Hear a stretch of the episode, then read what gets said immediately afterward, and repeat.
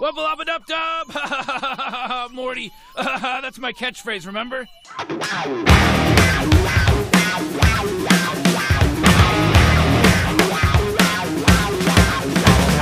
Bienvenidos todos a una nueva emisión de Planeta Sapiens, su espacio amigo y de conversación sobre películas, series y todo esto que nos acompaña en la vida, que nos acompaña en la nueva vida, la de la cuarentena, y que en realidad nos entretiene, nos permite pensar, nos permite olvidarnos de las cosas y nada, pues nos ha acompañado, como he dicho, hasta el recansancio en lo que hemos vivido este año y en lo que nos queda por vivir hasta, bueno, el final de nuestros días. Les saluda Camilo Lena Bravo, es una cuarentenada ya, semana 3, ciudad de Valdivia.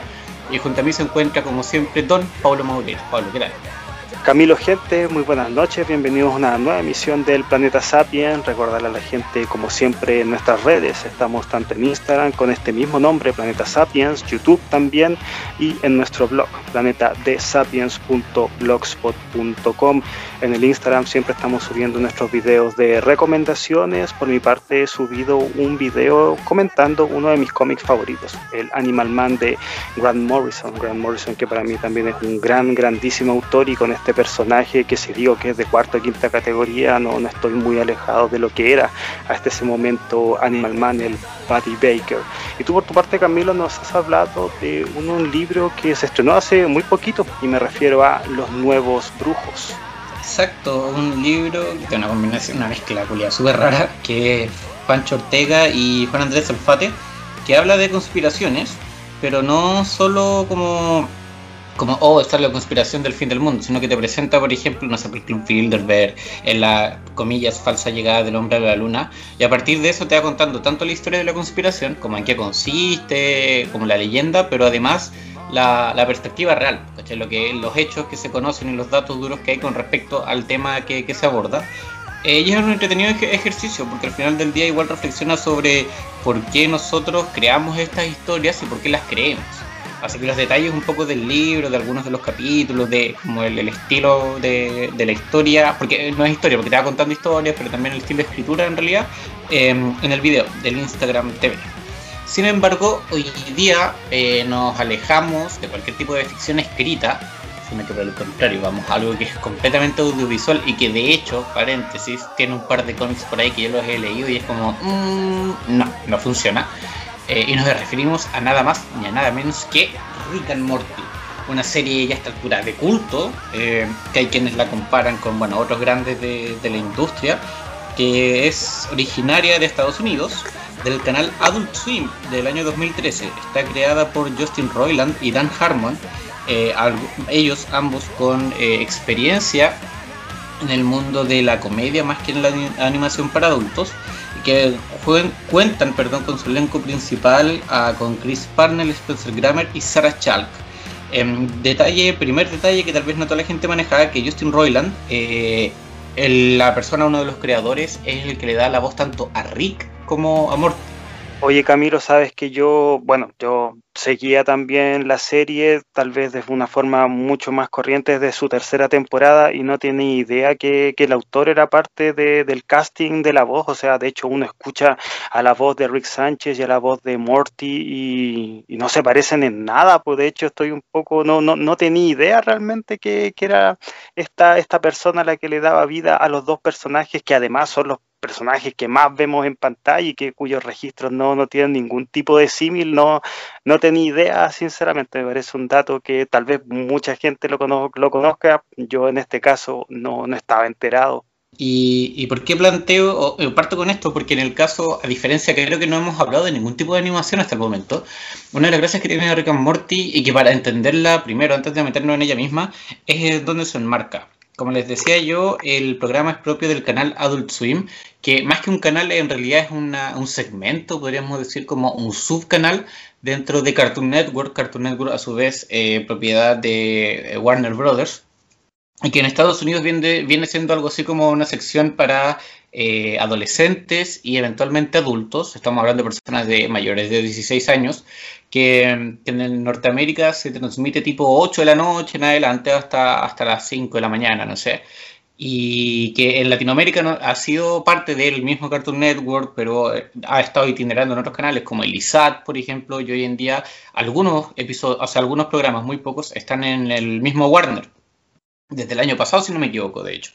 Em, y eso crea, o sea, da el espacio para que surjan si ustedes se han dado una vuelta por el fragmento de, Adult Swim, tanto en el Warner como en cualquier otro canal, se van a encontrar con weas que son muy bizarras, de todo orden de cosas, que el estilo de animación es desde stop motion hasta dibujos, hasta cosas 3D, hay, bueno, de todo. Y, eso permite que una propuesta como la de Rick and Morty surja, y no solo surja, sino que se consagre a esta altura. Rick and Morty nace como una parodia a Volver al Futuro, y más que Volver al Futuro en sí, a eh, el doctor Emmett Brown y a Marty, Morty McFly. Em, por eso sus similitudes, por eso la dinámica entre ambos. Eh, y si ustedes de hecho buscan en internet el corto original, que era hueveo, un troleo, eh, termina transformándose en esto que hoy en día es un monstruo, ¿cachai? Con mil patas, que tiene vida propia pero que nace como, como eso, como una burla a esta dinámica muy extraña entre un viejo y un joven que por alguna razón eh, quieren o tratan de aprender de ciencia y entre medio dejan, no sé, pues tienen todas estas desventuras de, en el caso de Volver al Futuro, de, viajes en el tiempo, pero en el caso ahora de, de Rick and Morty, de cuestiones interdimensionales y una weá brutal. De hecho, bueno, ese, ese corto que, puede, que podríamos decir que, como, o sea, como tú bien dijiste, fue un hueveo, fue un troleo mm, de partida. A ver, si Rick Morty tiene este tenor de ser totalmente prolálico y, y, y los insultos al por mayor, bueno, ese pequeño video que está disponible para ver eh, es mucho más, pues, la propuesta llevada hacia el extremo, es súper divertido, pero al mismo tiempo te das cuenta que por qué no siguieron ese patrón para hacer la, serie posteriormente, o sea, esa bajo ninguna circunstancia hubiese podido ser emitido en ningún canal de televisión que oh, hubiese... no iba a vender nomás, pues, no iba a vender exactamente, era imposible que eso haya, haya tenido algún nivel de repercusión más allá de la, de la net, donde, bueno, sabemos que ahí es terreno para que cualquier tipo de, propuesta, independiente de que haya o no un público, un target de público para que esto tenga éxito. Y no solamente aquello, hay, por ejemplo, otra animación llamada Dog World, que también es por, hecha por los creadores de, de Rick and Morty, donde le, le sacaron parte, parte de aquella propuesta, la cual es un mundo de perros en los cuales los humanos son la, raza sometida y también algunas interacciones donde sí, sí podemos interpretar que tanto los perros como los humanos son, son, iguales y, eso también está eso también está en la serie podríamos decir que tanto ese video como Dog World son, son la, la piedra desde donde se erigió todo lo demás. Exacto. Y, y, cuando nos metemos ya en el programa mismo, no sé, en tu caso, Paulo, cómo, cómo llegas, pero Rick and Morty se estrena en el año 2013 y yo la conocí en 2016, 2017, poco antes, sí, 2016 tiene que haber sido, em, que es como en la previa o en el intermedio del estreno de su tercera temporada. Y en ese caso es porque estaba en Netflix. ¿Cachai? Yo tengo la impresión, bueno, vamos a llegar a eso cuando lleguemos a esa temporada, pero que el momento en que más se masifica, especialmente en Latinoamérica, va de la mano de eso, de la llegada al servicio de streaming que en ese momento era el más popular que, que nosotros teníamos a mano.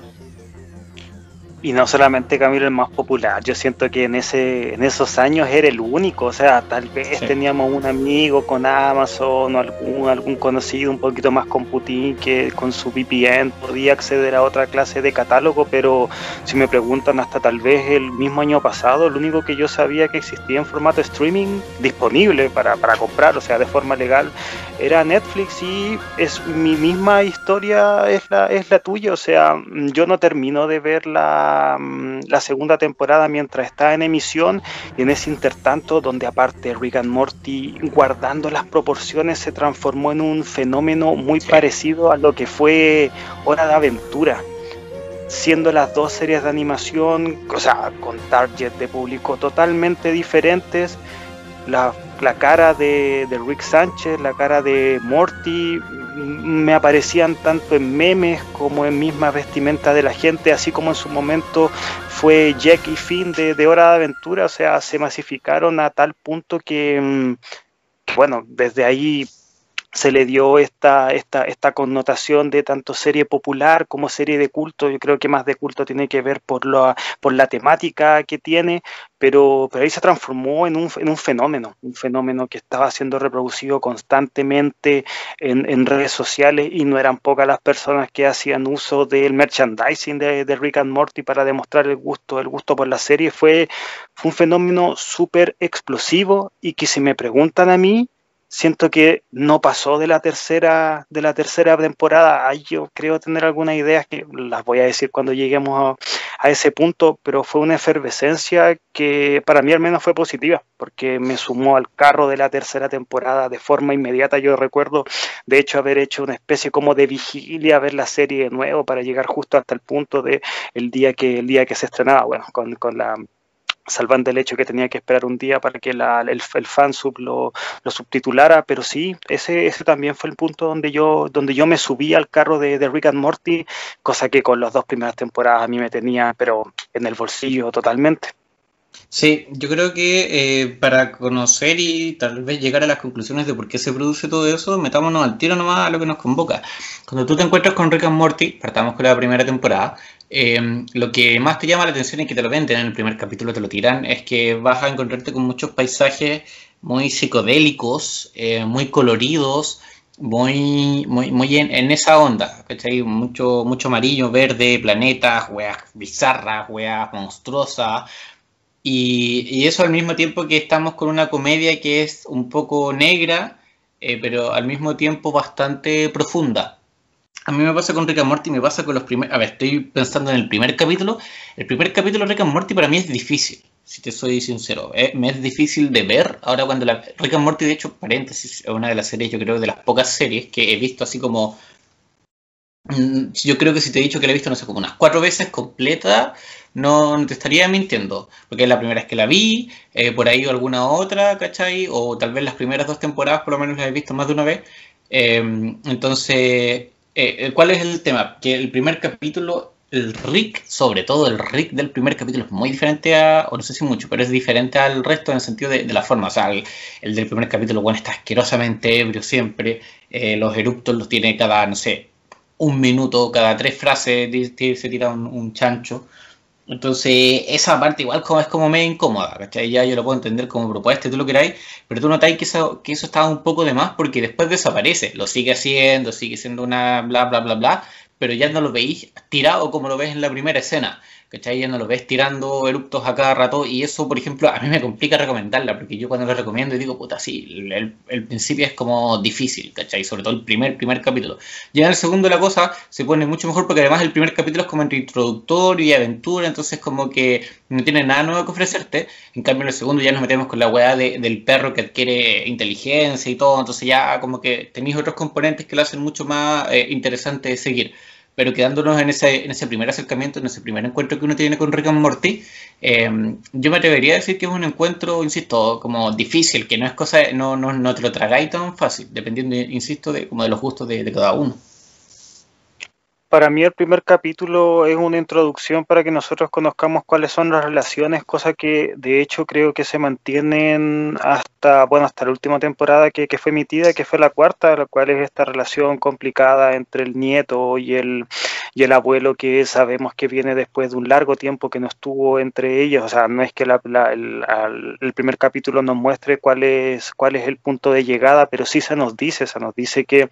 eh, Rick Sánchez estuvo alejado muchos años de su familia y que recién hace un par de meses eh, se reintegró a la misma, pero son las relaciones las, las, que acá creo que se toman, se toman el capítulo, esta, estas mismas relaciones que se ven involucradas cuando conocemos a los papás de, a los papás de Morty, Jerry y Beth es un matrimonio complicado que eh, es totalmente asimétrico, o sea, Beth sabemos que es una persona eh, decidida, que es que también tiene problemas y que esos problemas los tapa con el alcohol, un, un matrimonio totalmente miserable, mientras Jerry, Jerry es el, mismo papanatas que te muestran desde el minuto uno hasta el último emitido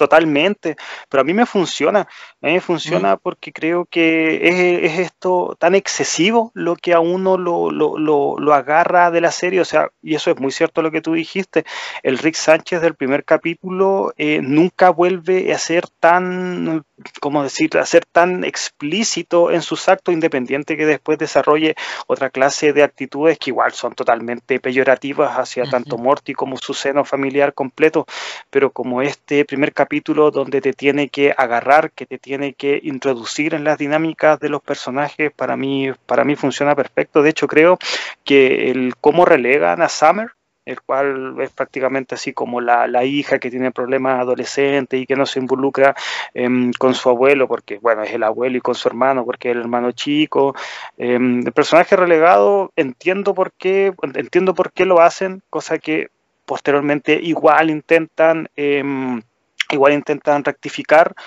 pero, pero yo creo que no es necesario porque la serie, así como te la muestran, es como te marca las dinámicas del cómo va a ser eh, desde ese punto y cómo estos van a interactuar entre sí. Sí, además te, en ese capítulo tienen la conversación que, te da a entender que, que Morty tiene algún tipo de, problema neurológico. Un, no sé, déficit atencional puede ser, creo que lo dicen, creo que no lo dicen explícitamente, pero que te lo van a entender Em, entonces ahí te das cuenta que, la serie igual tira cosas como muy, muy abiertamente. Lo mismo que decías tú, el matrimonio de Beth y, Jerry es un tema en la serie, es el hilo conductor, si tú me dices a mí, casi de, la tercera temporada por lo menos. Em, y te lo va presentando ahí muy rápidamente. Y a medida que, vamos viendo los capítulos,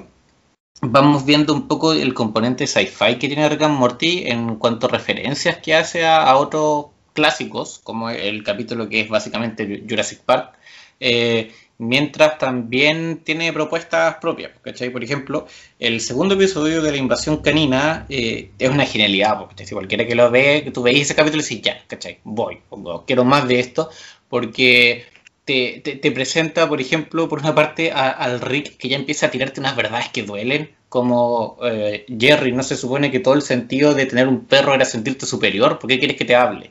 Eh, esa guata se mierda. Y el mismo hecho de que el perro empiece a, ser inteligente, ¿cachai? Y que quiera castrar a, los que lo castraron a él, ¿cachai? Y toda su civilización, bla, bla, bla, bla. Eh, es en el segundo capítulo, pero ese capítulo es muy rico en muerte. O sea, si tú lo pensáis, no, no, no, no, lo recuerdas como el segundo capítulo, porque pensáis que ahí la serie iba mucho más avanzada y notáis ese, como ese, ese salto. No sé cuánto habrá pasado entre un capítulo y el otro en el sentido de la producción probablemente harto, porque generalmente el primer capítulo como es piloto se hace con harta anticipación versus el, siguiente, pero notáis aquí que hay mucho más tiraje, hay mucho más ritmo, eh, y si me preguntas a mí, la serie se pone mucho más entretenida en cuanto a propuesta, o sea, insisto, el primer capítulo y tengo ese problema que, que me cuesta digerirlo, pero los siguientes de ahí en más se va por un tubo con momentos que son memorables. A mí, por ejemplo, el de simulación alienígena, que es el capítulo donde te muestran lo patético que es Jerry,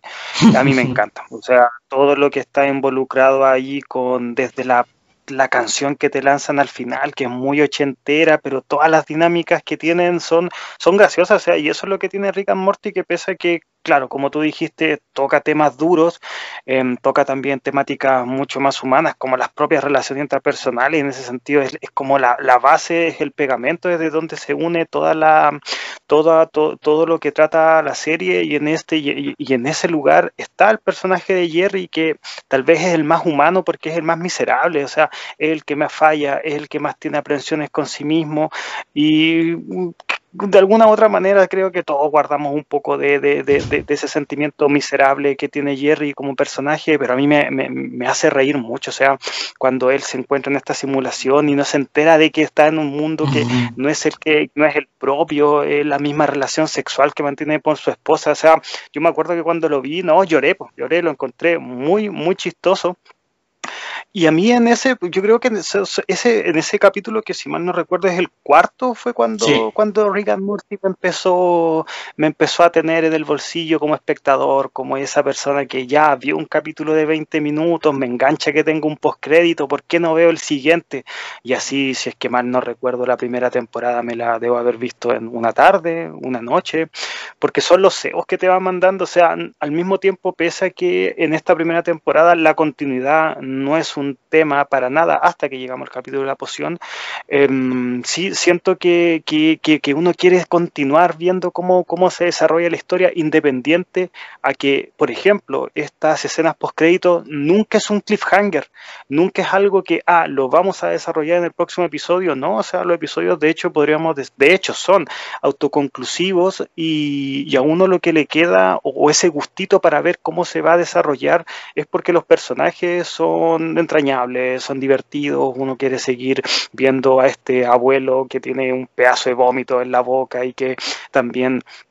en ese punto, bueno, creo que es algo que se desarrolla más, que es este sentimiento de, podríamos decir, eh, reciprocidad de cariño que, que, tienen Rick and Morty. Bueno, eso creo que se desarrolla posteriormente, pero insisto, son, son episodios que independiente a que no tengan correlación tal vez como la, clase, la clásica, clásica cronología que nosotros vemos en las series de televisión, sí a uno lo, estimulan a seguir conociendo a, esto, a estos dos personajes, que bueno, Regan Morty son los que, los que más conocemos, independiente a que el, el demás roster de, de, de otras caracterizaciones que vemos son súper entretenidas. Sí, de hecho, voy a colocar lo que decías de Jerry porque Luego de ese capítulo, el de la simulación, viene el de los Mysics. Y para mí, yo creo que de la primera. Bueno, hay muchos, muchos momentos de la primera temporada que me gustan. Pero dentro de esos, es que puedo destacar de los Mysics, eh, lo destaco lo más que puedo porque de verdad es, es una locura, es una genialidad una parte porque te presenta eh, lo que decía esto, esta como eh, inutilidad, ineptitud de Jerry, ahí encuentra su momento climático, esta weá de que ni siquiera seres que son creados para ayudar a la gente pueden ayudarle en una weá tan simple que es mejorar su tiro de golf. Eh, y a partir de eso te van contando cosas que aquí es donde te empieza Rick Morty a plantear todo ese tema más filosófico, más existencialista cuando los Mr. Mystics empiezan a, surgir y a aparecer y a ver que no pueden ayudarlo y empiezan a pedirle a otros Mr. Mystics que, lo hagan, eh, en algún momento ellos ya en la desesperación dicen, bueno, nosotros no vivimos tanto, no sé qué hacer, la vida es dolor, la vida, la existencia, ¿cachai? Es esto, como, bueno, necesito propósito y no lo puedo cumplir, es toda la crisis existencial. Eh, y en ese momento un poco de locura te, te va planteando ambas cosas, ¿cachai? A mí cuando me engancha con eso, eh, con esa situación que nosotros vemos que al momento de, contarte una algo cómico te está tirando no sé si teoría filosófica, o sea, en teoría sí, te está tirando teoría filosófica, pero al mismo tiempo te, va planteando discusiones e ideas que, que si que tú las miráis con suficiente atención las, podéis captar, ¿cachai? Eh, y sin ser un especialista en nada, solo con escuchar lo que te van contando, que además y, da el paso siguiente, como bien decías tú en el otro capítulo, que es el de la poción. La poción, eh, si es que no le suena de nombre, es el capítulo en que eh, Morty quiere que le guste la chica que, le gusta siempre del colegio. Y el tema es que Rick le da una poción para que se sienta atraído, pero hay, es temporada de, eh, de enfermedades, de resfrío, de fiebre, de, perdón, de alergia la, cuento corto, la poción salpica a otras personas, todos empiezan a, sentirse enamorados de Morty, Rick trata de crear una cura, la weá se sale de control, termina todos transformados en unos monstruos medios mantis, una weá muy brígida, y ¿cuál es la solución? Que la cagada, que la cagada, y se tuvieron que ir a otra realidad, y se fueron a otra realidad, ¿cachai? En la que llegaron donde ellos justamente por error murieron, y ellos se entierran, y hay una escena, ese capítulo, yo me acuerdo que la primera vez que lo vi cuando termina yo quedé para la cagada, quedé mal. Porque la escena, ahí es cuando Rick and Morty te plantea esas otras weas que tienen, ¿cachai? Luego de, de, una comedia, de que Morty, el adolescente que quería que la mina que le gusta lo pesque, escala tanto y te muestran estos monstruos hiper deformes eh, y te muestran que, que, al final ellos escapan y se encuentran con esto, se entierran a sí mismos en el patio y sobre todo, que es lo que a mí me transmitió ese, esa situación, ver a Morty con esas pepas gigantes, viendo a su hermana, viendo a su mamá, viendo a su papá, sabiendo que no son ni su hermana, ni su mamá, ni su papá, a pesar de que lo sean, pero que no son ellos, pues, ¿cachai? Yo me ponía en esos lugares como, bueno, ¿cómo ves a esa persona que te acompañó toda la vida? Eh, más cuando eres un adolescente, ¿cachai? Que probablemente como una... es mucho más importante, o sea, no digo que después no lo sea, pero ahí es como mucho más intenso la, la sensación. Eh, y saber que no es la misma, a pesar de que sea la misma, no es la misma con la que tú te criaste, no es la misma que, no sé, te entregó cariño, lo que sea. Y Morty, ahí nomás, pues sentado como aceptando la nueva realidad, eh, esa, esa cachetada que te pega, esa los cocos si querís, eh, no, no sé si me la esperaba, y es una de las weas que me, que me encanta. A mí yo creo que como en ese punto entre Mr. Mystics y ese capítulo en particular quedo bueno adentro así, voy, de cabeza, tírenme lo que sea, pero voy. Es que ese capítulo es fundamental para que entendamos cuál es el cuál es el rol que cumplen las realidades alternativas en, Rick and Morty y, el cómo se te plantea, tú bien lo dijiste, o sea, es un capítulo que parte con una premisa tan ahueonada que es como, oh sí, no, eh, Morty quiere gustarle a Jessica y Rick es un inventor, le pasa una pócima, o sea, es algo naif, es algo simple, algo tontorrón, pero el vuelco que te da es un, como tú lo dijiste también, o sea, un masazo, esta, ver a toda esta personalidades envueltas en este mundo Cronenberg, que, que de estas bestias totalmente sacadas de una, de una película del mismo director, y te funciona perfecto, te funciona perfecto porque tiene correlación con lo que se te había mostrado, pero nunca lo habían querido llevar hasta, hasta ese punto y, uno tampoco puede hacer vista gorda con lo que pasa acá. Entendamos entonces que el Rick and Morty que se nos presenta desde este punto hacia lo que viene posteriormente no es el mismo universo que nos plantearon al principio y esto posteriormente llevó a que la serie se transformara yo creo que en el a ver en la ficción por antonomasia donde los fanáticos se pusieron a hacer más teorías en torno a lo que estaba, a lo que estaba explícito y a lo que no. Tal vez, no sé, ya se había hecho antes, por ejemplo, con otras como Lost, donde ya también los niveles, los niveles en torno a, lo que se podía interpretar de la serie también llegó a cuotas muy altas, pero si me preguntan a mí, eh, Rick and Morty recogió esa, esa, ese cebo, Rick and Morty eh, volvió en aquello de ser muy consciente de que era una serie donde la gente enarbolaba ideas, eh, también posicionamientos en torno a lo que se te mostraba y sobre todo a lo que no se te mostraba y con bemoles positivos más, con bemoles positivos menos, creo que, es algo que la serie ha sabido, ha sabido aprovechar.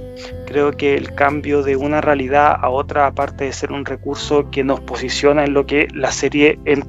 en temporadas siguientes va a adentrarse de forma mucho más profunda, en el cómo se te muestra por primera vez eh, francamente, francamente notable y, funciona. Y funciona tanto que, que la realidad alternativa después se transformaba en algo que Rick and Morty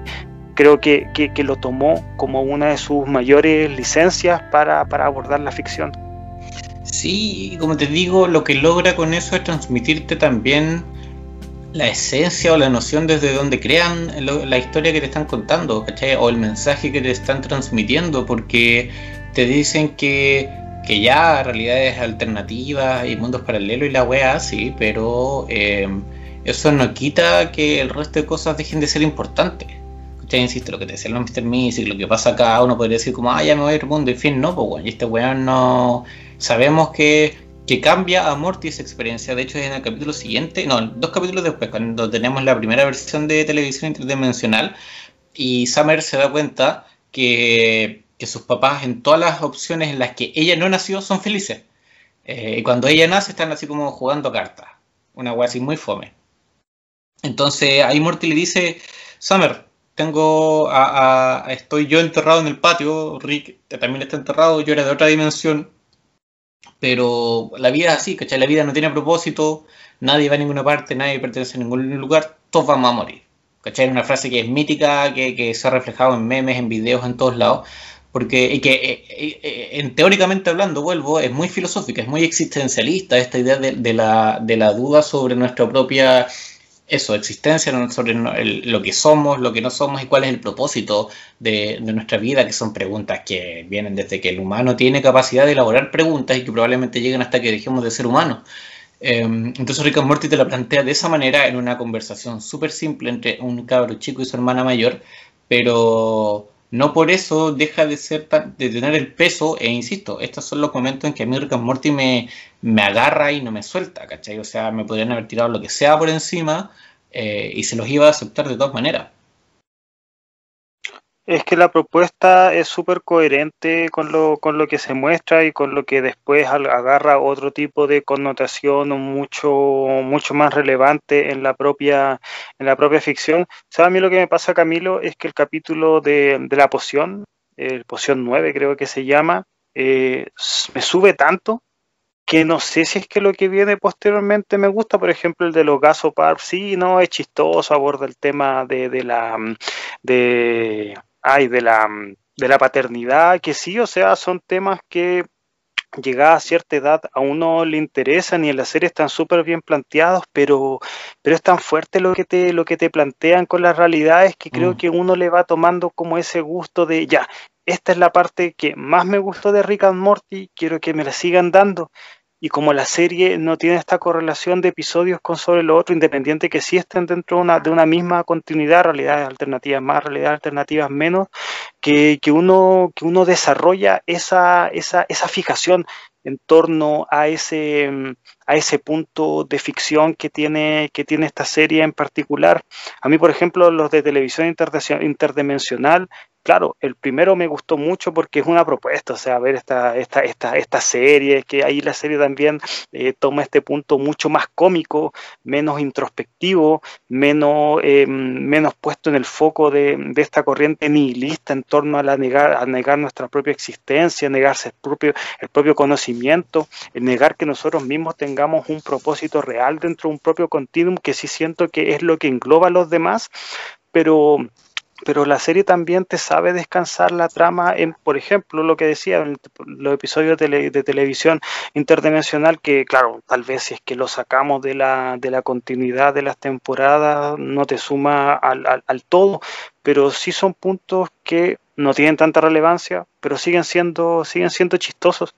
y, la comedia. tienen, perdón, tienen ambas cosas, porque por ejemplo yo siempre me, río con la parte del, de esta película de así como los dos hermanos que pelean contra monstruos. Mientras llega un, no sé, meteorito que va a chocar con la Tierra, ya hay una invasión de hormigas asesina y como que bueno, el hueveo a las películas de acción, ese va entre rápido y furioso Marvel, pero bueno, pasándose todo por todas partes, ¿cachai? Diciéndole no ha importado una raja lo que hacen, dicen puras weas, no sé, como burlándose en la cara de de las grandes empresas que nosotros consumimos también. Es que Rick and Morty también tiene, tiene eso, las referencias de hecho a películas están desde, desde la primera temporada, o sea, uno de los primeros capítulos que vemos es esta especie de Freddy Krueger, este que dice bitch, y es súper chistoso.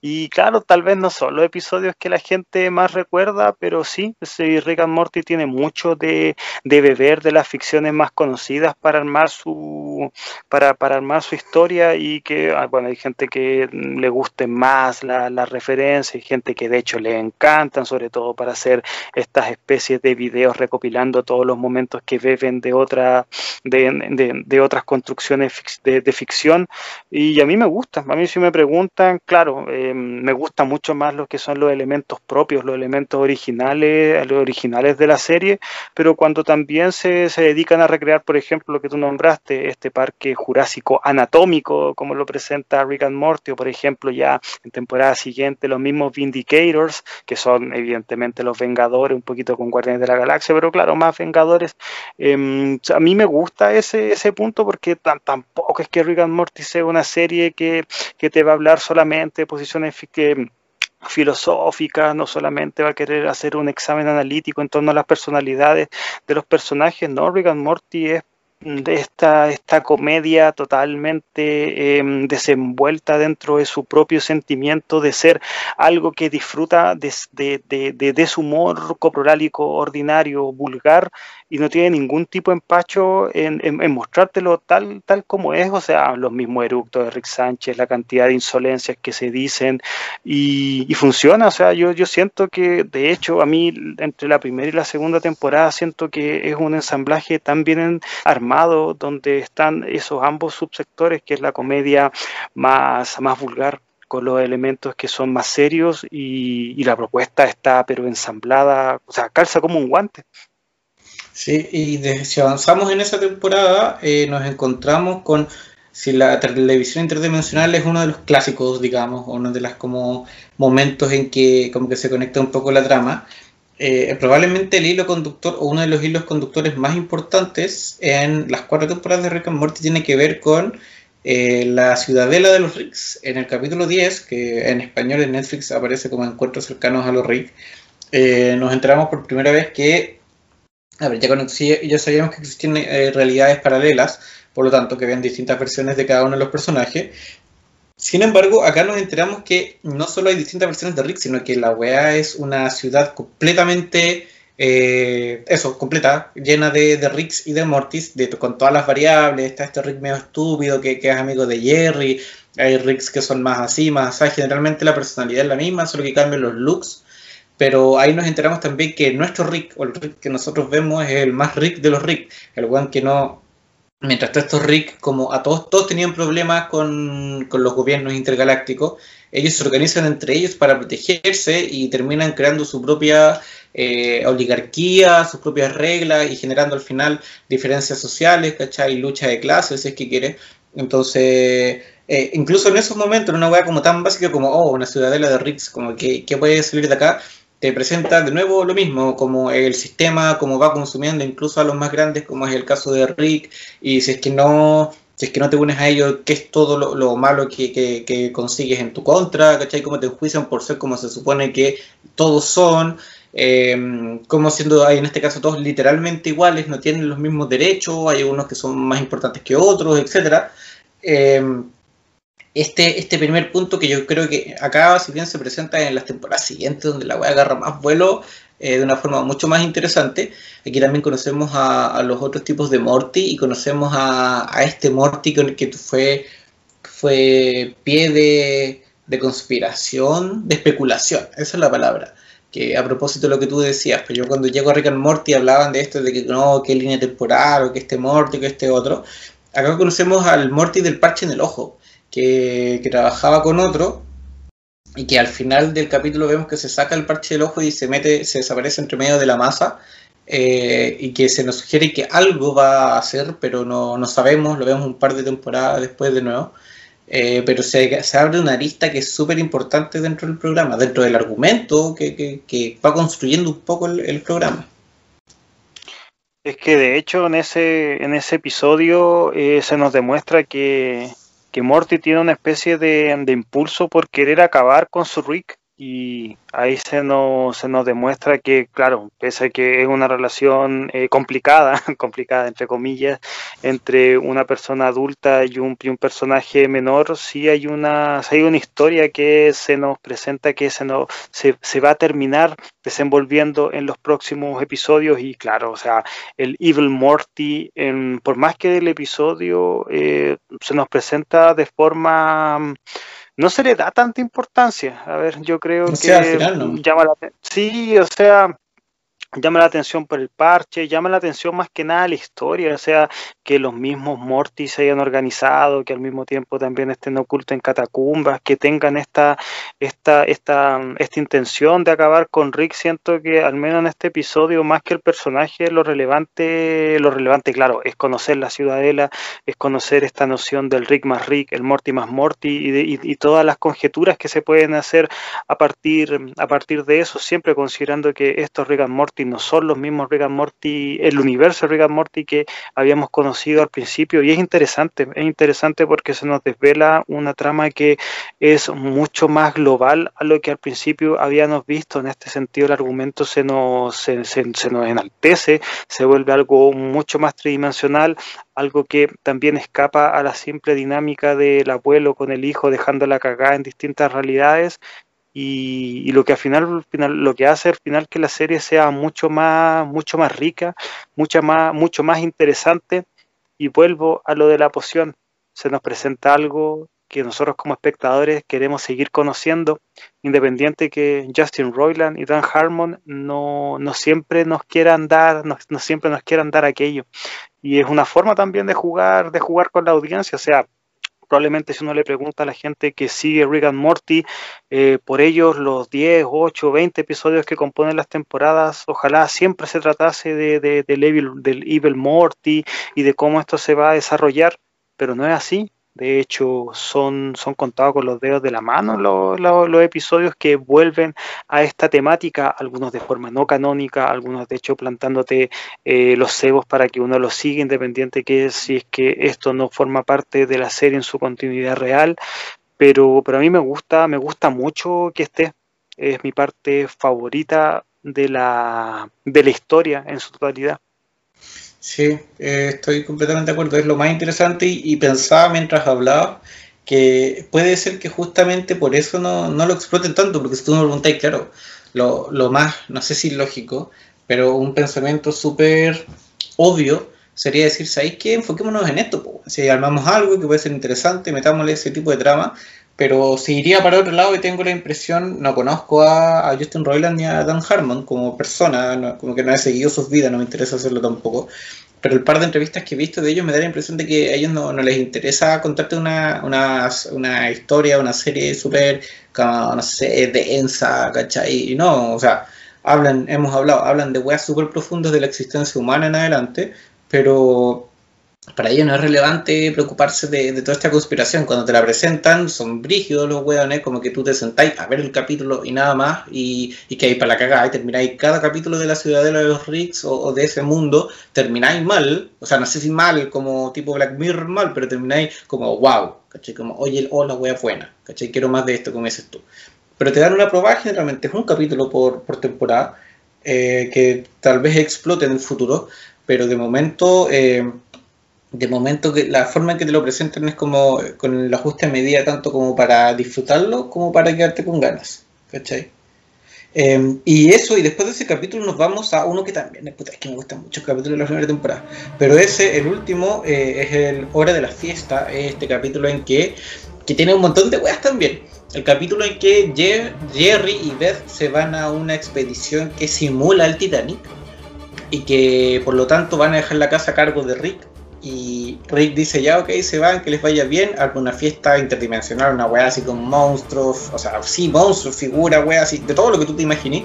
Eh, mientras Summer quiere hacer lo mismo con, con sus amigas, eh, y Morty está demasiado estresado porque sabe que sus papás lo van a retar, que no le van a dejar tener más aventuras con Rick y todo el show.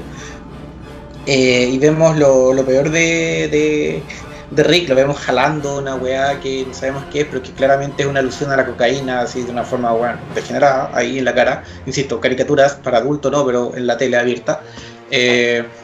y vemos una fiesta con un desenfreno brutal, hay sexo inter, interespecie, no sé, bueno, tiene todo ese capítulo. A mí la parte que más me, hace puta cagar de la risa es cuando abren el, abren el closet y se encuentran Squanchy, a, esto, a este personaje que si bien uno ya lo, no, sé si uno lo conocía desde antes, pero la estética yo al menos ya la tenía en mi mente, que ya este personaje viene de Rick and Morty, pero cuando te lo muestran en, en, la serie, vemos que se está masturbando mientras se, se está ahorcando, o sea, puta, son weas que yo al menos nunca lo había visto en la ficción son cosas que, o sea, uno ya sabe que hay prácticas sexuales que se, se basan en, en, ese uso del bondaje, pero que te lo muestren aparte con un personaje que es como un gato, que está como desaliñado, es gracioso, es gracioso porque es pasado y que, y que al, dentro de la continuidad, dentro de la realidad de la serie funciona de forma perfecta. Y también, por ejemplo, cuando se presenta este Adolf Hitler, esta mezcla entre Hitler y Abraham Lincoln, o sea, son guachistosas, son guachistosas que causan, que causan impacto por la conformación física, pero que también eh, las mismas interacciones que tiene en torno a la comedia sigue siendo algo tan descabellado, sigue siendo algo tan puta extraño como, como cómico. Y, creo que esa es gran parte de la, de la valía que tiene, que tiene Rick and Morty, esa, esos dos subsectores, esas dos, esas dos tensiones que tiene la, la serie a nivel dramático que, que, ensamblados como están hechos, ensamblados en este contexto donde cualquier cosa puede pasar, estamos hablando de realidad alternativa, estamos hablando de si es que uno enumera las habilidades que tiene Rick Sánchez son puta, infinitas, entonces, entonces vaya, vaya que da gusto ver la serie cuando explora esos, esos terrenos más, más extraños, esos terrenos que, que, tan bien lo sabe, lo sabe hacer en clave de comedia. Sí, em, antes de seguir con, con, esa parte del capítulo, quiero irme al margen del, de este viaje en el Titanic, que yo no, no me pegué la cachada la primera vez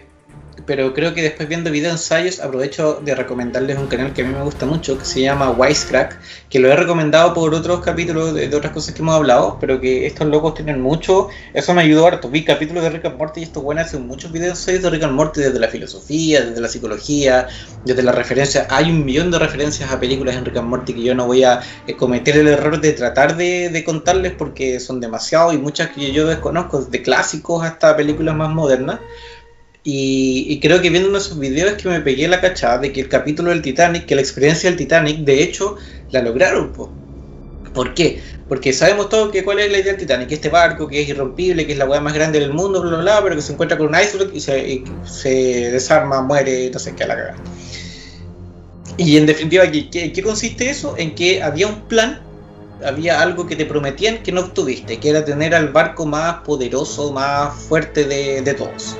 Eh, y es lo mismo que pasa acá, que Jerry va a este viaje del Titanic, que era para recrear la experiencia del Titanic, chocar con el iceberg y la weá, pero ¿qué pasa? No chocan con el iceberg.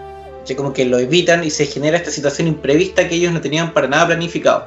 Eh, entonces ahí está justamente el juego de la experiencia, porque justamente lo que tú querías ir a, vivir no lo tienes. Y que, eh, ¿cómo se llama?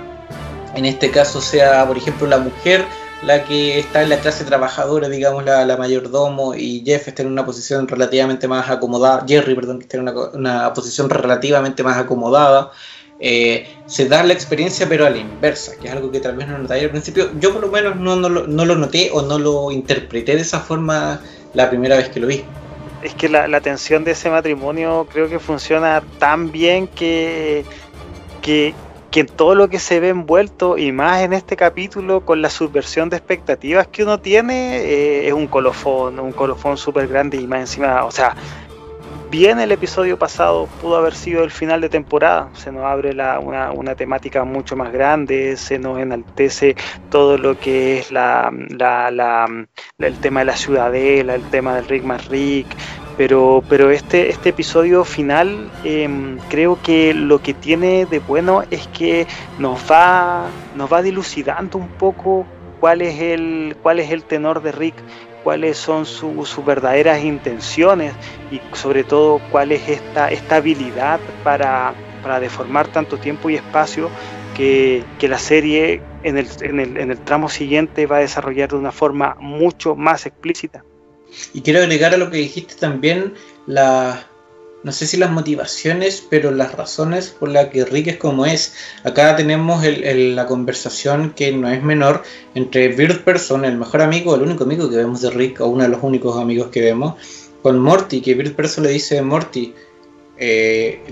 tú como planteas que odias a Rick y que weón te chato de él y todo, pero estás haciendo todo lo posible para seguir teniendo aventuras con él. Y Morty dice, puta, ¿sabes qué? Sí, tienes razón, no lo había pensado. Eh, y además le agrega que esa frase que dice tu abuelo, ese la eh, en su idioma quiere decir estoy en gran dolor. Eh, no me acuerdo si es que dice yo, pero sí que está en gran dolor. Y, y, Morty, claro, nunca había entrado en razón con eso y te lo plantean más allá de que tú no lo pesques. Cuando te dicen eso, el mejor amigo del personaje que tú has visto que no tiene ningún tipo de apego por ningún otro ser vivo, ni siquiera por su hija, eh, y te dicen que el, loco está en un, en un, dolor existencial y volvemos al apartado filosófico del tema, este, este, a esta no crítica, sino que como a esta duda de por qué existo si no, tengo, no tiene sentido mi vida, volviendo a lo de los Mr. Mystics, eh, y lo ves con este carrete desenfrenado que al final del día es como manifestación de lo mismo, pues como de nada importa, como no tiene sentido nada, entonces hagámonos mierda y disfrutemos la existencia mientras nos dure. Eh, incluso en este capítulo, que es carrete puro y duro, ¿cachai? Que es un capítulo de excesos y de adrenalina y de placer y de lo que sea, eh, incluso ahí te tira algo como esto, que es el, el dolor que podría llegar a sentir Rick, que es una idea que se sigue manteniendo en el futuro sobre todo porque el personaje en el, en el curso siguiente adquiere una tridimensionalidad mucho más grande en torno a sus sentimientos. Si en la primera temporada vemos a un Rick Sánchez mucho más ligado a lo que son las aventuras, hacia su propia satisfacción de ser, de, ser, de, autoproclamarse el ser más peligroso del universo, Em, en, el, en el tramo siguiente se nos presenta un Rick mucho más introspectivo, a un Rick mucho más consciente de su, de su historia, del por qué llegó a estar ahí, de la misma relación que tiene con Morty. Quería recordar un momento del episodio de del el primer episodio que nos pone en el contexto de la ciudadela cuando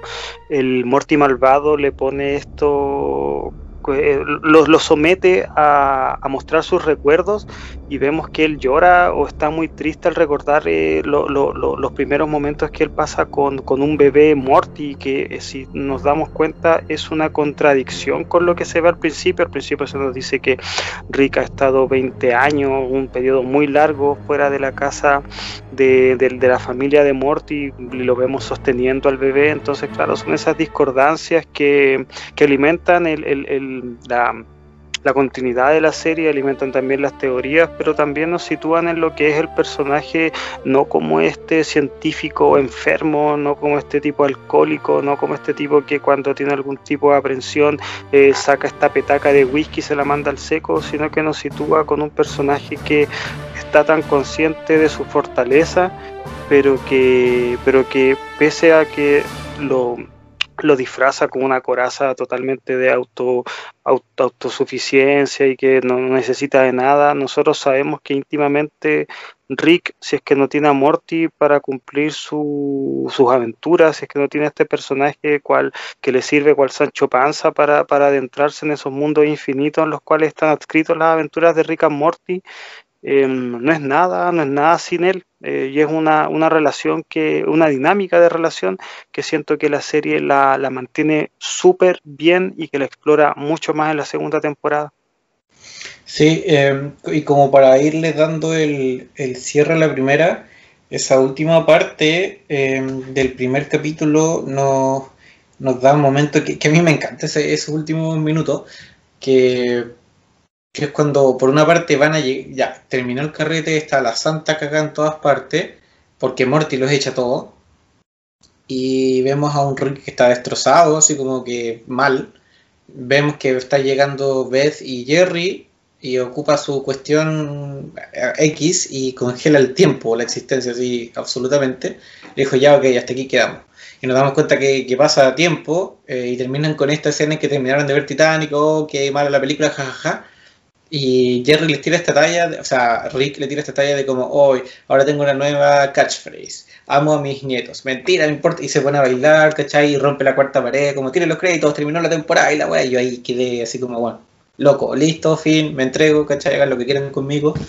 Em, y, es una forma genial de terminar una temporada, porque no solo en términos como viscerales, digamos, que terminen con ese ritmo, con esa, eh, con esa como, como audiovisualidad, sino que como argumentalmente es como congelaron el tiempo, eh, pueden hacer lo que quieren, nos vemos en dos años más. Ese final de temporada funciona, funciona súper bien. Em, todo lo que todo lo que fue el arco de la fiesta eh, tiene un colofón final que uno no tiene no tiene dónde esperarlo eh, y, el, y el cómo se resoluciona eso, siento que tiene todo ese, ese amparaje tanto eh, científico que la serie pese a que, claro, no es, un, no es una clase de, de física cuántica ni nada por el estilo, pero que intenta mantenerse en, en unos márgenes em, un poco más altos que el estándar para que uno también sepa o, o, como espectador se sienta gratificado de, de ver la serie, o sea, los viajes en el tiempo, las realidades paralelas, Mm, no es que Rick and Morty sea la primera serie de animación que se, que se adentre en ellos, pero sí creo que es la primera que lo intenta hacer de una forma donde la seriedad y donde el sentido más vulgar a lo cual puede llegar una serie de comedia están, están, están superpuestos sin que esa super, sin, sin que esa sensación de, de, de, ensamblaje una esté por encima, por encima de la otra. Em, el, primer, el, primer, el primer episodio de la segunda temporada en ese sentido creo que debe tener uno de los debe ser de esos momentos más viscerales que tiene cuando la pantalla se, se parte y desfragmenta la sensación de espacio-tiempo y yo sé Camilo que, que eso, eso, eso es uno de tus momentos favoritos de la serie. Sí, iba a ir para allá, de hecho, para mí una de mis debilidades es ese capítulo, bueno, yo quedo loco, de verdad, es como que me satisface en muchos niveles, como si desde, lo, emocional, o sea, desde los sentidos, eh, pero también como desde lo conceptual. eso es lo que me pasa con Rick and Morty, me pasó sobre todo al principio y no me pasó con la tercera temporada y por eso tengo tantos problemas con ella, pero que en este caso, eh, esa, la sola idea de que, ok, congelaron el tiempo, volvieron a la normalidad, pero como el tiempo se está, o sea, el tiempo en ellos se está reacomodando, que la pantalla se divida por, por sus dudas o por lo que sea, como por esta interacción física, Em, me parece ya por sí una idea interesante que te lo hagan en paralelo, eh, que, después vamos viendo cómo va avanzando y lo más brutal, lo que más me caga es que te lo hacen todo al mismo tiempo. Entonces yo he visto ese capítulo muchas veces, hay veces que lo he visto solo sentarme a verlo, eh, y si tú miráis uno de los cuadros, ¿cachai? Que en una Morty está a la izquierda, en otro Summer está a la derecha, en una Morty dice sí, en la otra Morty dice no, en la otra Rick dice esto, ¿cachai? Y como que tratando de mirar en todos lados al mismo tiempo, te das cuenta que todo es distinto, pero que todo tiene eh, coherencia entre sí mismo, haber escrito, dirigido y grabado ese capítulo, haber sido un huevo gigante, pero yo creo que vale la pena totalmente, como te digo, desde lo conceptual me, conquista, me mata, me agarra, pero absoluta y totalmente, ¿cachai? Creo que, que, es una de las propuestas mejor logradas y más interesantes de Rick esta idea de que no solo tenemos realidades paralelas, sino que la forma en que nosotros percibimos y que estamos, como que en ese capítulo te lo grafica, en esa secuencia te lo grafica, eh,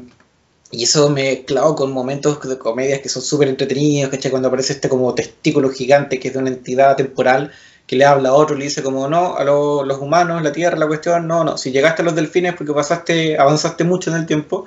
eh, te tira tallas como esas, bueno, vamos a llegar al final del capítulo, pero todo, todo ese, esos 20 minutos para mí son nada, bueno, geniales, me encanta. Podríamos decir que son especies de, guardianes del tiempo, tienen un diseño que es tan vulgar, es tan ordinario como, como chistoso, como chistoso de ver. Aparte, si es que mal no recuerdo, eh, la voz en inglés es como una especie de, Samuel L. Jackson, es como esta, esta, muy de negro. Muy estereotipo de Niga. Sí, exactamente, hablar así como, como medio rápido al personaje. Eh, eh, la, dualidad de personajes que se ven es perfecta y aparte, em, a mí lo que me llama mucho la atención y que encuentro que es un parteaguas con relación a la, a la primera temporada es que em, técnicamente yo encuentro que la serie se ve mucho mejor, se ve mucho más definido, o sea, el mismo, la, misma escena que tú acabas de narrar, el cómo se parte la estructura del espacio y el tiempo, no solamente mostrártela, sino en cómo se manejan los colores, cómo se maneja la tridimensionalidad, aparte del argumento en su apartado, en su, en su apartado visual, y a mí me choca un poco porque la primera temporada, si es que nosotros la, vemos con los ojos, eh, los personajes de, partamos de la base que los personajes de Rick and Morty son, son, son muy naif, que son esta clásica estilo caricatura, ojos muy redondos, eh, no tiene mayor definición, mientras que que pasa en la segunda temporada, los personajes siguen teniendo esa definición tan simple, tan, tan podemos decir, tan poco desarrollada, pero si es que vemos el, el, contexto en el cual están, los mundos que se te plantean están, pero delimitados con, con una exquisitez técnica que, que, que sí te marca cuál es un, cuál es un tramo y, cuál es el otro. En ese sentido, este episodio, el primero, el que da comienzo a la segunda temporada, no podría ser una mejor obertura, no podría ser una mejor introducción para la, sucesión de episodios que se nos van a mostrar a continuación. Es, una, es brutal. Eh, y termina o llega como hacia, hacia el final con una secuencia que, insisto, es tan negra como, como eh, interesante como argumental, que es cuando vemos que ya la pantalla está hiperdividida, que Summer logra zafarse, eh, pero que hay un problema entre Rick y Morty porque hay a un Morty que se le rompe uno de los collares y por lo tanto eh, su Rick decide entregarse por él. O hay un Morty que se le cae, creo, sí, se le cae, no funciona pelea, no sé, se le cae el collar cae Morty, porque se está de, a todo esto, la, realidad, o donde ellos están, que no están en ninguna parte, eh, se, se, empieza a desmoronar. Rick se tira para salvarlo y le pasa su collar. Eh, y vemos que, claro, desaparece Morty, queda solo Rick en esta realidad fragmentada y empieza a putear con Rick, o sea, Morty, ¿qué hiciste? Bla, bla, bla, bla. Em, y el Morty, que, o sea, el Rick que se sacrificó, dice como, ya no importa, vale la pena por, por Morty, estoy ok con morir de esta forma, hasta que ve el, pedazo del, del, collar y dice, no, no quiero morir, no quiero morir, Dios, ayúdame, Dios, por favor, por favor, por favor. Se engancha, Dios no existe, soy genial, ¿cachai? La wea.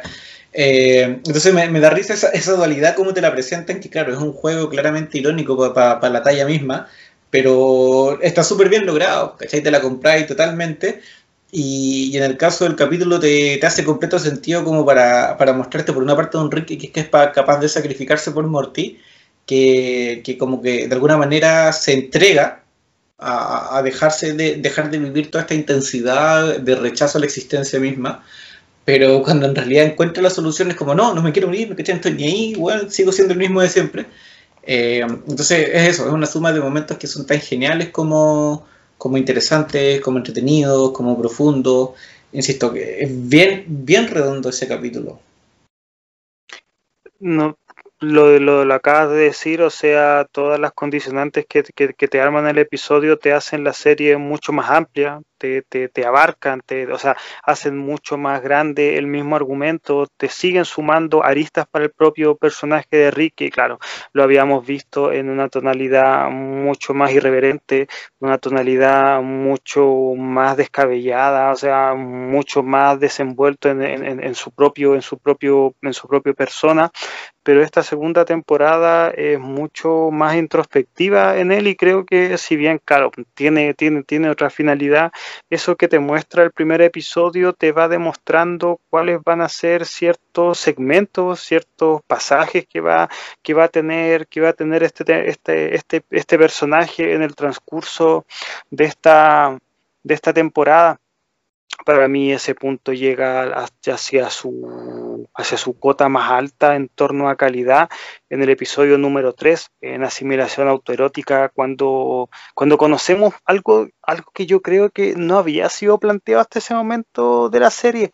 que era Rick teniendo relaciones, relaciones amorosas, podríamos decir,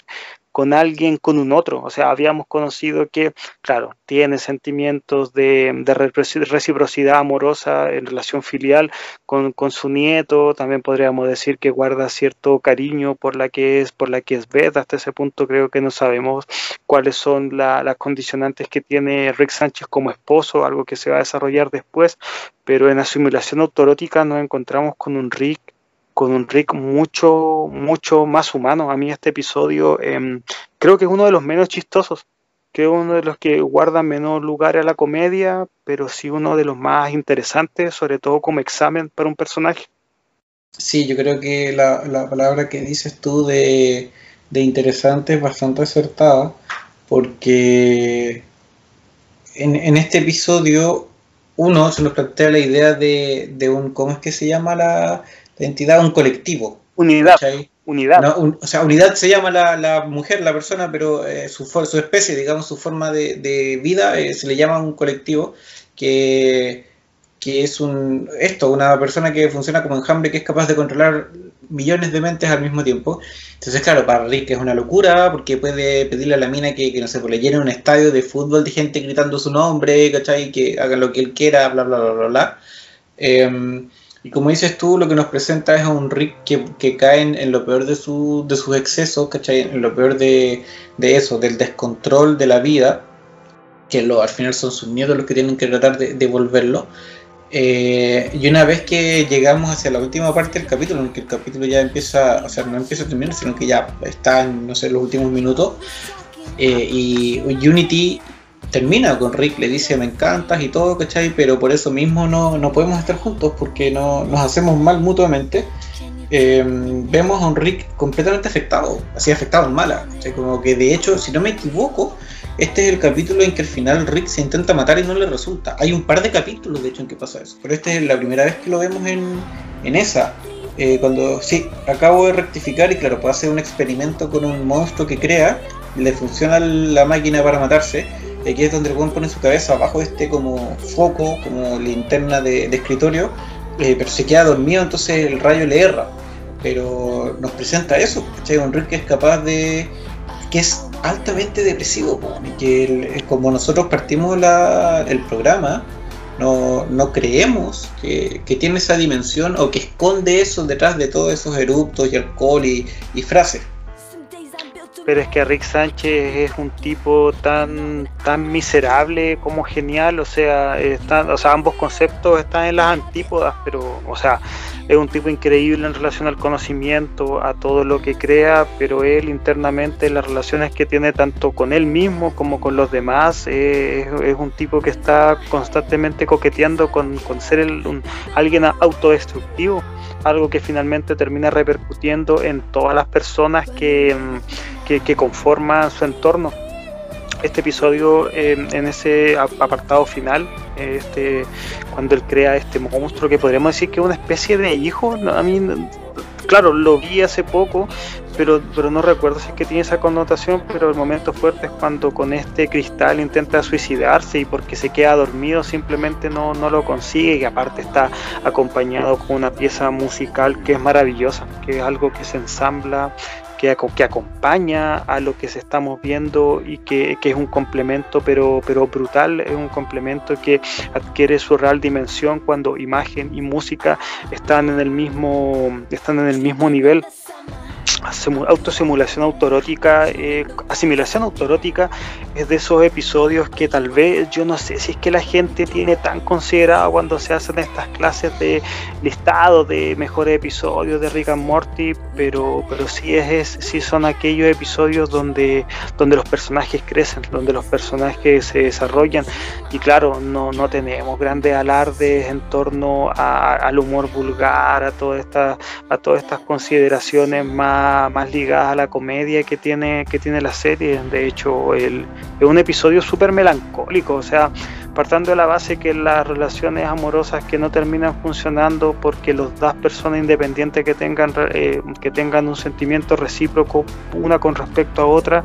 y que no pueden estar juntos siempre va a ser una temática súper humana, eh, una temática súper humana donde todo espectador puede hacer eh, diálogos consigo mismo interpretando en base a su propia historia personal y, eso es lo que tan bien funciona. Eso finalmente es lo que hace que una serie donde un abuelo que una pistola para pasar de una dimensión a otra es lo más descabellado del mundo, pero cuando te pone los pies en la tierra también sabe eh, adentrarse ambiente, sabe introducirse en conceptos que a nosotros como espectador en, un, en nuestra realidad nos siguen haciendo tanto sentido. Sí, y después de eso pasamos un par de capítulos después a, otra genialidad. Estoy, yo tengo, mientras grabamos, tengo acá en la tablet abierto el, listado de capítulos en Netflix y claro, veo los capítulos que vienen después y, saco la como la evaluación general de que la segunda temporada lo que tiene es una de las mejores. Si es que no es la mejor, o sea, para mí, yo creo que es la mejor y si es que no es la mejor, la que viene abajo de él está así como pisándole los talones muy cerca pero porque la constante que tú ves aquí es que cada capítulo tiene una discusión de, algo súper profundo, o sea, las rupturas en el tiempo, el, el Morty que escapa, que es cuando Morty decide liberar a este gas que le llaman como eh, fart, peo, eh, que lo que hace en realidad es que Morty le perdona la vida, pero finalmente esa perdonarle la vida implicaría que él destruya a, toda a todos los mamíferos y a toda la vida láctea, eh, tenemos después la simulación teórica, el Rick el Vengador del Futuro, que es cuando estas especies de, seres extraterrestres crean ilusiones a través de los recuerdos. Después viene el Get Thrifty, que quiero que, profundicemos ahí. Después viene el de los Ricks, el del, motor, que es otra, es otra brutalidad. Eh, Tiny Rick, Televisión Interdimensional 2, que debe ser el más bajo de, de, la temporada. Después viene el capítulo de la purga y después viene el final de temporada, que también es brutal. Entonces, ¿por qué hago esta asimilación de los 10 episodios? Que, cada uno tiene un, nivel de discusión, un nivel de, insisto, de teoría, de, ideas que plantean que son súper densas, eh, son súper profundas y no es algo que tú te esperáis en una serie de comedia que incluso en la primera temporada no te esperáis, ¿cachai? Entonces, la segunda temporada para mí de Rick and Morty es, bueno, es una, una brutalidad en todo orden de cosas, en todo sentido, es como... no sé qué decir al respecto. No, es la mejor, es la mejor, Camilo, por, por, por cómo se te plantean. Es que, a ver, siempre la primera temporada. Y tengo con la 4, weón, si esa es la wea. sí, no, yo con la 4 tengo mis aprensiones, pero a mí lo que me pasa es que las primeras temporadas siempre son la presentación de los personajes y ahí siempre tienen que pulir ciertos, tienen que pulir las tramas para que, para que finalmente se desarrollen, o sea, eso no es ni algo para condenar una serie ni tampoco para, para alabarla, pero si es que nos vamos específicamente y concretamente a lo que son las seguidillas de episodios, esta segunda temporada eh, es una genialidad, es increíble, o sea, acá, como lo acabas de plantear, cada episodio es tan bueno como el anterior y eso es lo que creo que esta temporada es la que más tiene un sentido uniforme en torno a las temáticas, a las temáticas que traen, o sea, por ejemplo, algo tan eh, estúpido, algo tan como un parásito que te hace crecer em, recuerdos que, que, son falsos y con todas las condicionantes creativas que eso pueda tener y que como todo esto tenga el colofón de un personaje que nunca habíamos visto y que finalmente sí es parte de la continuidad, que es el señor Pantalones de Popó, que no me acuerdo cuál es el nombre en inglés, Mr. Papi Butthole. Sí. Pero son, claro, son, son, son cosas que, puta, son ahueonas, pero son chistosas.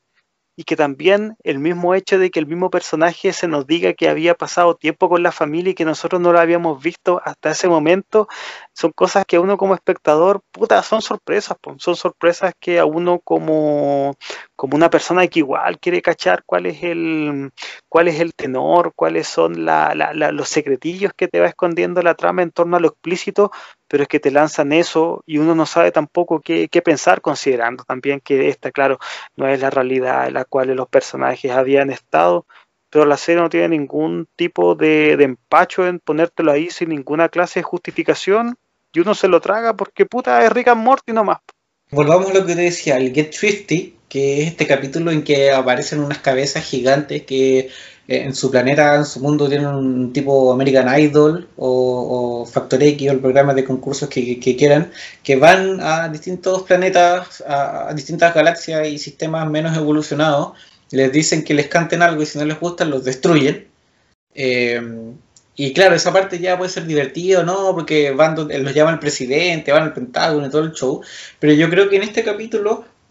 la parte entretenida, de hecho, la parte buena, la parte profunda, la parte densa, no está con ellos, sino que está en la ciudad. ¿Por qué? Porque tenemos, quiero resumir todo lo que me interesa y todo lo que me gusta de acá en, una frase que dice Beth, que es cuando salen de la iglesia, porque tienen, empiezan a tener toda esta discusión sobre que no, que, qué hacemos con estas cabezas y la weá, y el, el director Vagina, eh,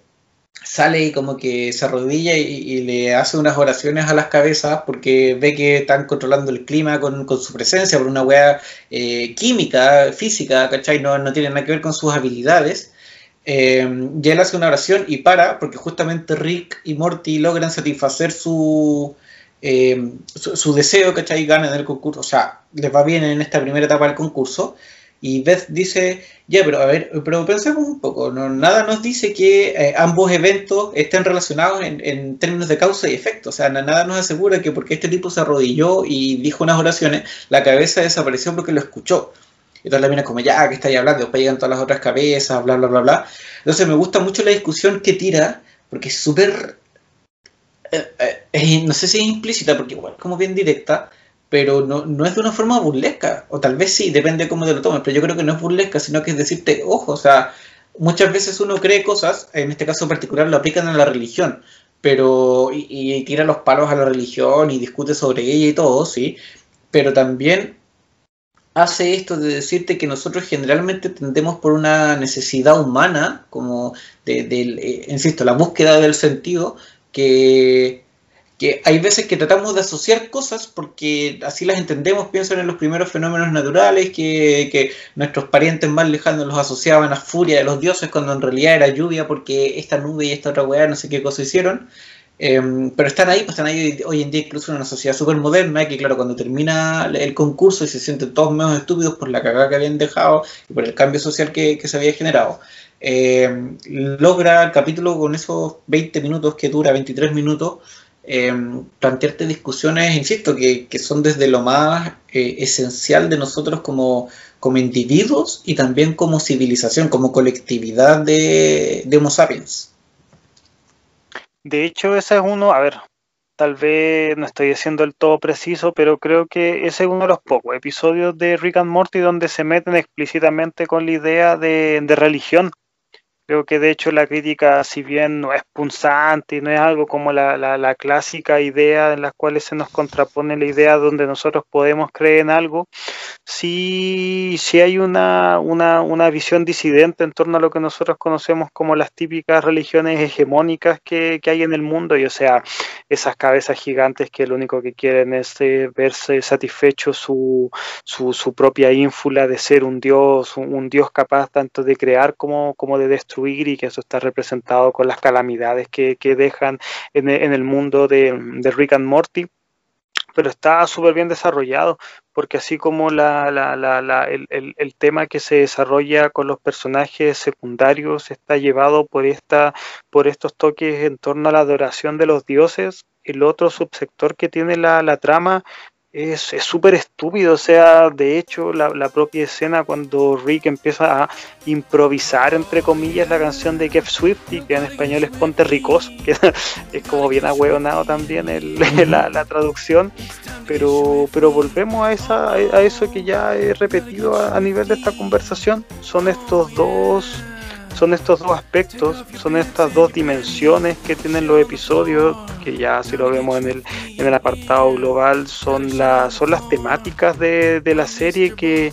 cuando mejor funcionan es cuando están en una complementación que no tiene que ser explícita, pero, pero que sí te arman la, la continuidad de la serie como, como un todo en general a mí eso me gusta mucho mucho de Rick and Morty donde creo que es una idea que se mantiene en las cuatro temporadas, que es que independiente a lo que los personajes sí tengan eh, momentos donde manifiesten algún tipo de cambio, algunas veces tiene que ver con la relación de Beth con, Jerry, la misma relación de, Rick con, con, Morty. Creo que los personajes siempre están en una especie de, de status quo, donde pese a que, por ejemplo, eh, hay cosas que,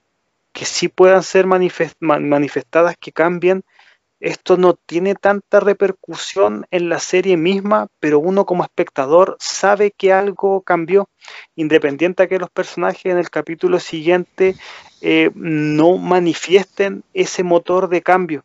creo que la serie en ese sentido em, no considera estúpidos a, su, a sus espectadores y eso es una dimensión que en esta segunda temporada crece mucho más en la serie, que se vuelve algo eh, mucho más inductivo del ser y abandona el toque de comedia, o sea, por ejemplo, en el episodio de Jeff Swifty, em, claro, la canción es chistosa, la canción tiene una letra súper súper ridícula, pero uno no puede decir así como un episodio, no, para, para, para, para carcajearse, sobándose la guata. Creo que la, la, premisa es una idiotez, pero que eh, con esa idiotez te plantean una discusión y te tiran unos palos que son súper serios y son súper reales. Así es, a, eso voy. Creo que la, de siento yo que la comedia en, en, la segunda temporada de Rick and Morty se, se sofisticó. Y uno como espectador puede ser. Eh, a, mí me, gustó, me gustó ese cambio y cuando la vi por primera vez, claro, eh, no es tan evidente. Claro, uno ya cuando ve las series por segunda, eh, uno intenta como sacarle su otro su, su, otra visión pues o sea uno ya no se queda simplemente con lo que ve de forma eh, gráfica a nivel visual sino que sino que también quede, que quiere centrarse en, el apartado de la serie, pero no como una, una sucesión de episodios, sino como, como un continuum de acontecimientos que, que para efectos Rick and Morty sí tienen ese toque que la hace una serie mucho más encadenada, mucho más lógica, mucho más coherente que lo que uno puede ser la, la, primera impresión. Y después de eso ven el que algo saca esta colación el capítulo siguiente que Uf, eh, he hablado de muchos capítulos que me gustan mucho, pero este en particular, lo que plantea es brutal. Se llama en español Los Ricks deben estar locos, y que es el episodio en el que por una parte eh, están Rick, Morty Summer en un planeta X, en la batería, el auto de Rick se queda sin batería, y se meten a la batería y descubren, o descubrimos todos, que la forma en que Rick mantiene activo su nave es eh, que creó un universo, ni siquiera creó un universo por completo, desde Big Bang en adelante, a una sociedad en la que les enseñó la electricidad para que lo que ellos hicieran lograran y permitiera eh, alimentar su auto. Y que él los visita como un extraterrestre, que se ponen unas antenitas como cuando se que compráis la plaza para, el año nuevo, eh, que les enseña que levantando el dedo de al medio es decir paz entre los mundos y que em, ya el hecho mismo de que Rick creara una sociedad, ¿cachai? Insisto, una Vía Láctea, un universo y, un montón de gente que, lo celebra además, eh, vemos ya eso, ya por sí es como bastante eh, interesante cuando tiene la conversación con Morty. Morty dice que eso es básicamente esclavitud con derecho, eh, con algunos espacios extras. Y vemos que en esta misma sociedad hay un científico que tiene las mismas características de Rick, que a su vez creó un mini universo para darle energía a su sociedad y que por eso es que en realidad el auto de Rick está fallando. Y van a ese segundo microverso eh, y nos encontramos ante otro científico que también está creando una forma diminuta de, de generar energía que es a partir de, un universo, pero que este último, cuando se entera de eso, porque Rick y, el otro extraterrestre empiezan a, pelearse, dice, o sea que este tipo creó un universo y este tipo creó un universo y ese universo es donde vivo yo, donde murió mi papá y no pude acompañarlo porque estaba trabajando en mi propio universo eh, como que con los ojos así mal, y, y, y Morty así como, ajá, como la ciencia de la weá, y el loco pesca su nave y se mata, así estrepitosamente, se tira contra, contra un risco, tú quedas como, wow, ¿cachai? Yo, como insisto, a, término, a, a nivel de idea lo que te plantea es súper denso, esta eterna discusión de que no sabemos si es que eh, somos lo único, si es que hay otras capas, si es que somos la, una simulación, una creación de entidades superiores, qué sé yo, bla, bla, bla, la serie te plantea eso y te lo plantea como en un continuum, como que probablemente tal vez a Rick le podría haber pasado lo mismo, que su, su mundo es una creación de otros más, que si quería interpretarlo a nivel meta sería claro, porque ellos son la creación de, de los, valga la redundancia, los creadores que, que realizan el programa, pero a nivel filosófico es súper como... Eh, por una parte determinista, porque te dice que todo se va generando en cadena, pero por otra parte es súper poco eh, concreto o sea, no es súper poco exclusivo, que te da a entender que en realidad todos somos, o vuelve a las ideas de la primera temporada, de que todo es muy relativo, nada importa, todo es parte de un ciclo infinito, eh, y te, te plantea todo, toda esa discusión que a mí a nivel particular me, gusta mucho y me llega, me, genera muchas cosas, ¿cachai? Como a nivel de, interés intelectual, de, saciar cierta intelectualidad, y aquí obviamente tiene que ver con los gustos y los intereses personales, pero lo que me plantea ese capítulo en particular me gusta mucho, me gusta mucho, mucho, mucho. Sobre todo porque también en este episodio uno puede ver cuáles son la, las diferencias que si bien ya habían estado manifiestas en otros entre los personajes, o sea, Rick es un tipo totalmente... Eh, totalmente cegado por su propia ínsula de, de, ser creador y bajo su, bajo su lógica todo ser que ha sido hecho por sus manos no tiene ningún tipo de propiedad para, de, para desarrollarse como una persona diferente a, lo, a, lo, a, los fines para los cuales fue creado, mientras que Morty, como también la visión de un niño, no, no se casa para nada con esa clase, con esa clase de pensamientos que si uno lo puede establecer, o sea, son totalmente desnaturalizados y egoístas y a partir de ese punto no puede hacer un montón de conjeturas en torno a lo que esa acción te puede llevar en la, en la continuidad real. Es un episodio que también, ¿sabes qué? verlo de nuevo a mí me significó eh, darme cuenta que, claro, o sea, tiene momentos chistosos, pero, pero lo importante acá es el discurso. Lo importante mm. acá es la, es la, es, la, misma consideración de la, la, eterna discusión en torno al creador y, y lo creado. Es un episodio súper eh, interesante eh, las mismas dinámicas que tiene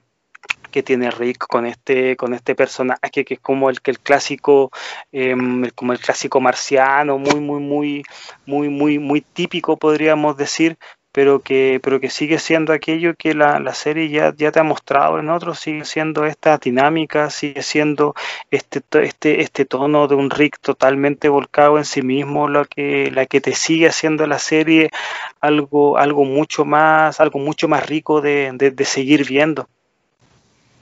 Y, perdón, eh, siento que además no hemos abordado que quería conversarlo de forma aparte, que en paralelo teníamos toda la situación con Summer afuera, que la dejan encerrada en el, en el auto, en, la nave, y Rick dice, ya, ok, nave, protege a Summer, ok, protegiendo a Summer, y la primera se le acerca un hueón medio raro a pedirle la hora, ella no lo pesca, y le dice como, ay, ¿qué te crees superior a mí? Y la hueá lo empieza a atacar, y la nave lo hace mierda, así como que lo, no me acuerdo si es que lo pulveriza o lo hace añicos, entonces Sam le empieza a decir, ya, no matar, ok, ya, ok, no matar, bla, bla, bla, bla, bla, bla. Entre medio de la nave empieza a agarrar para el huevo, Sam le, Sam lo agarra para el huevo y dice como, habláis como idiota y me hacéis la pega hiper difícil.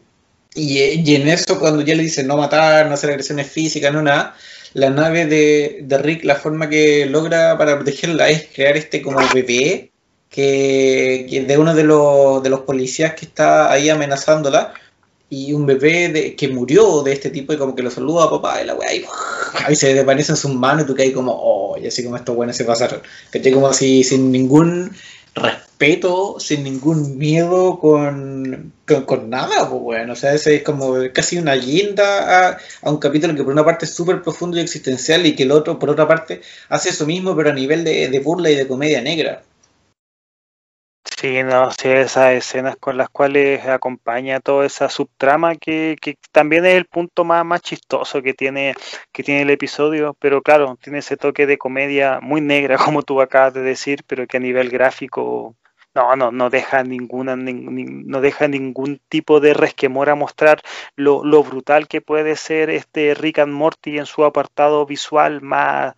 ligado a que sin, sin, sin llegar a ser gore ni nada, eh, sí te muestra imágenes fuertes, algo que tal vez va a ser desarrollado mucho más en, las, en las temporadas siguientes, pero una buena muestra de eso es este, es este episodio que, a ver, lo hemos dicho, o sea, la temporada es súper uniforme, tiene una calidad muy, muy, muy similar los episodios entre sí, pero esto es de, los de, los de los que mejor está, de los que mejor está desarrollado. Sí, después se nos viene, bueno, nos quedan cuatro capítulos, eh, no vamos a hablar de cada uno porque si no vamos a estar esta mañana,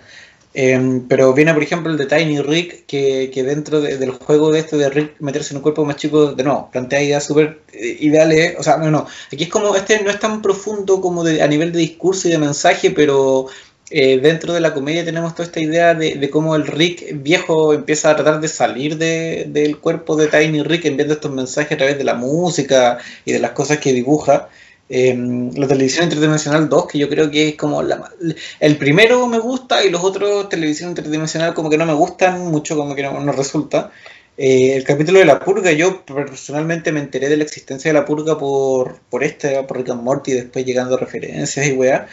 Eh, y el final de temporada, que para mí el final de temporada de las dos es una brutalidad, weón, es como el punto, el círculo perfecto se cierra con, con eso que, que, descubrimos primero el matrimonio entre Tammy y Bird Person, que se conocieron en el final de la temporada anterior. Eh, minutos, como en la primera parte del capítulo, nos cuentan que, que Rick, Bird Person y otros están, son perseguidos por los gobiernos galácticos, ¿cachai? Por todo lo que hacen y por todo el caso que no le hacen.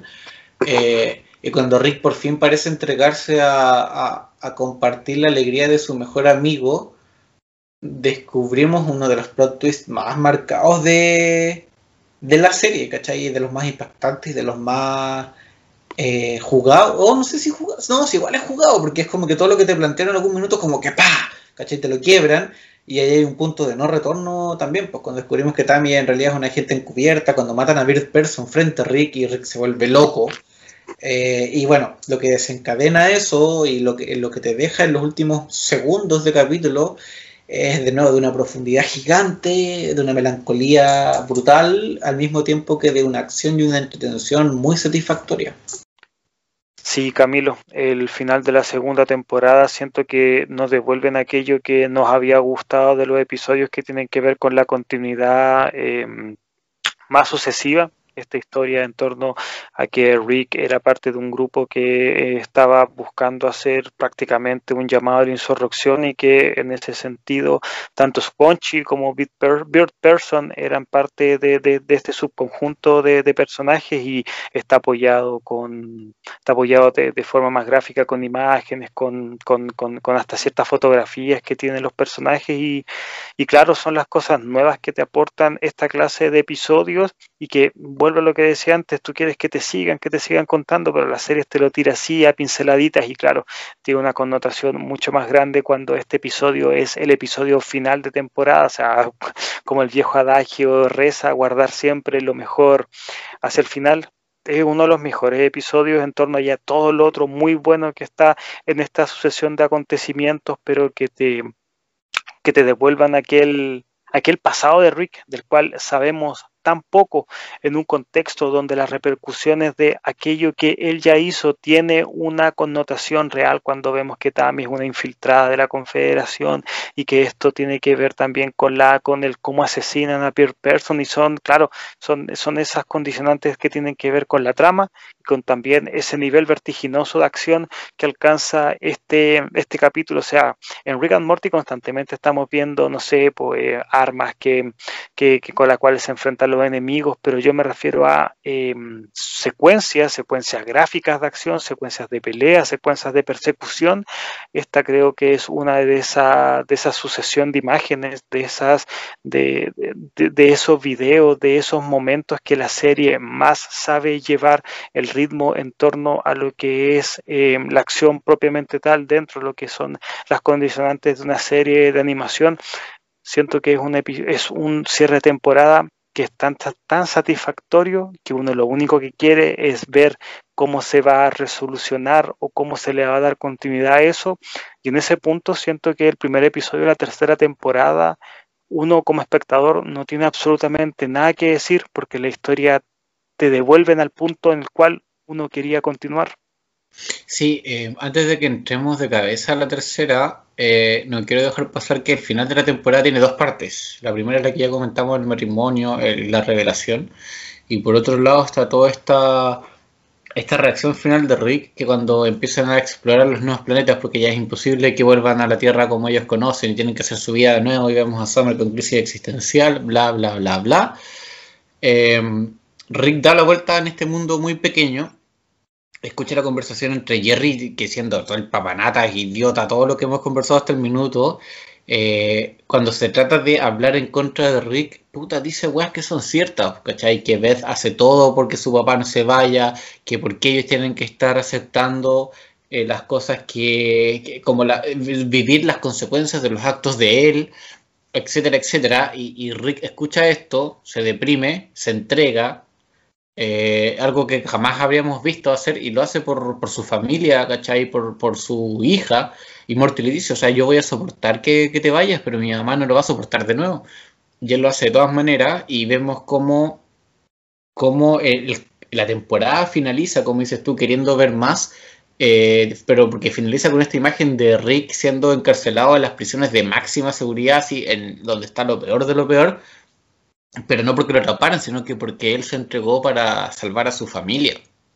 El personaje de Rick se abre, el personaje de Rick muestra estas connotaciones más humanas, más sentimentales, mucho más emocionales, muy ligado a lo que es la depresión, la melancolía, que claro, en un personaje de, su configuración eh, llama mucho la atención porque no es parte de lo que nosotros hemos visto normalmente sobre él, pero que esté superpuesto, que esté con, que, esa, que, esa parte sea gran parte de las condicionantes que te trae un final de temporada, em, te siga siendo un personaje mucho más interesante y como lo dije, la, el, gancho hacia el próximo tramo es mucho más inmediato y, como lo dije, o sea, la tercera temporada empieza donde uno la quería, donde uno la, la quería encontrar. Sí, el cuento ahí yo creo que es complicado el tema de la tercera temporada porque yo le doy un par de lecturas. La primera es que, como les decíamos al principio, la primera temporada de Rick and Morty sale en el 2013, la segunda sale en el 2015. Tenemos un poco una tendencia de un año y medio. La tercera sale en 2017, pero la diferencia es que entre la segunda y la tercera Rick and Morty explota en términos de popularidad sobre todo en Latinoamérica, estoy pensando en mi entorno cercano como en nuestras redes. Em, entonces empieza a aparecer en todos los comentarios, en todos los tweets, en todas las cuentas, en todos los videos, en todos lados hay un bombardeo sobre Rick and Morty, todo el mundo la conoce, la comenta, si no la has visto, hay escuchado de hablar de ella y por lo tanto termináis, bla, bla, bla, bla, bla. Em, ¿Y qué genera eso? Algo que, que, durante esos años, diría yo, incluso se sufría mucho por, por todo lo que era el estreno de las películas de Marvel y el boom que estaba teniendo en ese momento las películas Marvel, que estaban en su punto probablemente en la cresta de la ola que esta generación de expectativas muchas veces desbordantes y muchas veces desproporcionadas para lo que el programa es o para lo que un programa, un producto puede llegar a ser, eh, y que eso afecta no solo en cómo uno percibe o recibe el programa, sino que en lo que los creadores te proponen también. Creo que la tercera temporada de Rick and Morty sufrió de eso, que el capítulo es un el primer capítulo es un paréntesis propiamente tal que si bien es entretenido y que es interesante en el sentido de que por ejemplo te plantea toda esta idea del viaje en la mente de, de Rick, de cómo lo interrogan, cómo muestra que nunca nos quedamos con, con, la certeza de que si es que es real o no, que un Rick de otra realidad mata a su esposa para que así cree el portal interdimensional, o sea, la pistola interdimensional y, todo el cuento. Em, y claro, hay una, secuencia de Rick escapando y matando a los otros Rick de la ciudadela y todo lo que tú queráis, pero como que te mata todo, toda esa profundidad, todo, toda esa significación que tenía al final de la, de la primera temporada, y es como borrón y cuenta nueva. Y un detalle no menor en ese sentido es que, eh, que la gente tal vez no lo sabe, que en Estados Unidos este capítulo se estrenó como capítulo del Día de los Inocentes. Se estrenó el día del April Fools. Entonces había mucha gente que no sabía si es que este capítulo era canon, si es que no, si es que era de verdad, si es que era de mentira. Lo tiró la gente de Adult Swim. Realmente, ¿cachai? Oficialmente existe, por eso está en Netflix y en todos lados. Pero em, es algo que, juega con, con esa consideración. ¿Cachai? Parte de esa premisa y eso hace que Computa al final como que, no sé si se quisieron deshacer de lo, de lo que dijeron, de lo que intentaron al final de la temporada, eh, pero el punto es que ese primer capítulo es lo que te digo, es como la conexión, como la segunda parte del final de temporada, pero después del capítulo 2 en adelante es otra weá que se olvida por completo de, de esa conversación que tuvieron. Pero esa es parte también de la, de la propuesta de Rick and Morty, de pese a que hay una historia global, la correlación entre, entre, entre episodios sucesivos eh, no es tan inmediata, no es tan obvia, independiente que si es que nosotros agarramos las cuatro temporadas, sí podemos hacer un trazado de ya, este episodio te alimenta la idea de la ciudadela y este episodio también te complementa la idea del Rick más Rick, el Morty más Morty, el, Morty malvado. Y claro, en los demás episodios no hay a veces ni siquiera una referencia o sea, de hecho, el, mismo cambio de, realidad que tienen los personajes en el episodio de la poción 9 ya te va demarcando aquello, o sea, claro, posteriormente vemos que en ciertos momentos te muestran el patio y que se ve un montoncito de pasto donde, donde de hecho están los personajes enterrados, pero independiente a que eso sí sea canon, independiente a que eso sí se haya demostrado de forma manifiesta y explícita a nivel de argumento, no siempre vuelven a aquella continuidad tomándolo como, como algo lógico. Y por eso siento que en esta tercera temporada em, las, teorías en torno a todo explotaron y de hecho, em, pasando hasta, el, hasta, hasta al, nivel de nuestra realidad, son teorías que los mismos creadores han tenido que desmentir. O sea, a ese, a ese, punto, a ese punto alcanzamos a llegar, donde es tanta la injerencia que tienen los fanáticos eh, desde cosas tan... Eh, típicas y ahueonadas como el tema de la salsa Sichuan, no sé si le estoy pronunciando, pronunciando bien, que es esta, esta salsa de McDonald's que estrenaron durante el verano del 98, creo, durante la, la, el estreno de la película Mulan y en base a eso se hiciera una cantidad pero brutal, absurda, estúpida de, de, conjeturas para, para, insertar en la serie, donde lo mismo Justin Roiland y Dan Harmon tuvieron que decir que no, que esto es básicamente algo que a nosotros nos gustaba y que por eso estamos acá insertando que que no tiene una, una, relevancia real más allá de ser parte de esas condicionantes chistosas que tiene, que tiene la serie, esa especie de, de nostalgia que actualmente pega tanto en las ficciones, pero, pero por otro lado la serie se siente mucho más consciente de este carácter de, de, de, de, poder conjeturar tanto, de poder conjeturar tanto en la realidad el nivel de, de, referencias, el nivel también de estos clásicos easter eggs, el nivel de, de, que siempre hay una pretensión de nosotros los, los consumidores de que por más que las tramas sean eh, simples, por más que las tramas no te empujen a pensar algo más, uno igual quiere rizar el rizo, uno igual quiere encontrar esos puntos para alimentar la parte de la trama mucho más global, la parte de la trama que te arma el que te, que, te arma la historia como, como un global. Y si nos damos cuenta, esta tercera temporada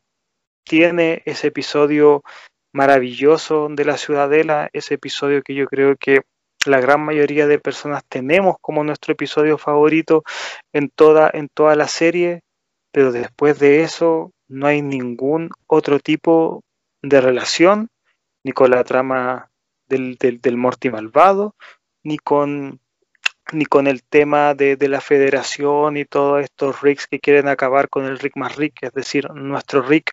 y esa subversión de, esa subversión de las expectativas que tiene uno, claro, nos las hicieron subir tanto con el episodio de la Ciudadela, que más encima está disfrazado con, el, con, con, con, con, un nombre que no te iba a decir nada, absolutamente nada, que no te hacía esperar lo que finalmente nos terminaron dando. Entonces, claro, la serie juega con eso y uno como espectador, claro, lo puede tomar de forma mucho más pasional y, y, querer que siempre la, la, cosa sea como, como nosotros queremos pero en Rick and Morty esa, ¿cómo decirlo? Esa irregularidad en torno a lo que nosotros estábamos esperando y el cómo se nos dan nos hace, nos hace darnos cuenta que esta temporada igual tiene, no es solamente irregular en eso, sino que esa irregularidad también se está manifiesta a los episodios. Sí, eh, Estoy de acuerdo que el capítulo de los cuentos de la ciudadela es el, es el mejor, así como por lejos, ¿cachai? Y tampoco siendo tan difícil. Es por una parte un súper buen capítulo, pero además el resto tampoco es que le den mucha pelea. Eh, no sé si es mi favorito de toda la serie, pero bueno, esa es otra conversación. Pero sí, como que aquí tenemos el capítulo tipo Mad Max, el capítulo de Pickle Rick, el capítulo de los Vindicadores. Entonces al final son puros episodios como que siento como que no, entre que no me dejan nada eh, que son muy, muy por encima, como muy forma, ¿cachai? Eh, pero de fondo, el cambio con la segunda temporada sobre todo es demasiado brutal. O sea, si tú me preguntas a mí, pasamos desde la mejor temporada hasta la peor. Em, y, y, cuando trato de encontrar una explicación, aludo a lo que te digo, ¿cachai? Lo que decía al principio, lo que decías tú también, de que puta, los creadores tuvieron que poco menos salir diciendo cosas que no eran para que la gente se dejara de, pensar en, en, estupidez, o sea, no sé si en estupideces, pero como en teorías que, que no tenían nada que ver. Eh, y yo creo que, probablemente eso de, alguna manera afectó a la serie. O sea, yo no, yo no odio Rick and Morty para nada. Vi la tercera temporada. De hecho, la tercera temporada me la comí súper rápido. La tercera y la cuarta. Eh, pero eh, tiene eso, ¿cachai? Que, que no, me deja mucho, que, no, no tiene tampoco, a salvo, insisto, el capítulo de la ciudadela, no hay momentos que, que uno destaque, que, que, uno quiera recordar, ¿cachai? Eh, entonces, en ese sentido, me parece que, lo único que vale la pena profundizar un poco tiene que ver con, esa, con los cuentos de la ciudadela, así se llama el episodio, en que de hecho nuestros Rick and Morty no aparecen, porque en teoría ellos se van a una aventura en la Atlántida y de ahí los vemos solo hasta el final. Eh, y vemos como todo este proceso de, campaña política, vemos un ascenso por una parte de un Rick que era de la clase obrera, que, está achado de su trabajo, que no lo pescaban, que termina eh, como rebelándose y, y dejando la cagada, mientras en paralelo hay un Morty que empieza a hacer carrera presidencial, que, que sufre un atentado pero que termina ganando, que su líder de campaña luego de que lo expulsaran eh, encuentra información de él, le entregan, un, un, Rick le entrega información de él y así descubrimos, al final lo descubrimos, que era el, el Morty del parche en el ojo, el Morty que vemos en, la primer, el primer capítulo de la Ciudadela. Eh, entre medio vemos unos Morty que son medio Rick, unos Rick que son medio Morty, eh, insisto, una historia que es súper interesante, que es muy política, que es muy, no es policial, pero como esta política media... Eh, media sucia, ¿cachai? Media arreglines, muy House of Cards. Eh, y termina nuevamente con, lo peor de, Rick and Morty en el sentido de como de, la, la, visión más eh, dolorosa, como esta música muy característica, de los finales de los capítulos de la Ciudadela de los Ricks en que vemos a esta cantidad de, de Ricks y de Mortis que tiraron al espacio a su muerte, a que sea lo que pase, me, me interesa nada porque o eran disidentes o, eran personas que no, no estaban, que este, este Morty no quería eh, que estuvieran vivos y no quería que estuvieran vivos y tomó el poder y se hace cargo, ¿cachai? Y bueno, esperaremos a ver qué ocurre después con eso, pero pero aporta, y sin duda es el punto más alto, y aporta, es, una isla, es completamente una isla en lo que es la tercera temporada. Es una isla tan grande que, bueno, no, no se volvió, al menos en ese transcurso, a esa, a esa temática ni siquiera en el final de temporada, que es mi final de temporada más, más insatisfactorio de esta serie en particular, y no solamente porque, nunca mejor dicho, pero es que no solamente es porque no hayan vuelto a, la, temática en general de eso, sino que el episodio no, no, no, no, califica, o sea, uno siempre quiere que el final de temporada sea algo tan, tan interesante y que te plantee como una especie de gancho, una especie de cliffhanger para que nosotros esperemos la cuarta em, con mucha más, con mucho más hype. En ese sentido, claro, el hype se nos pone acá, creo que es mitad de la temporada, los cuentos de la ciudadela, y es un episodio que yo al menos considero, puta, y no solamente en series animadas, eh, claro, eh, está por ahí así como al medio, pero, pero es un punto tan alto, eh, lo dijiste tú, es una isla y,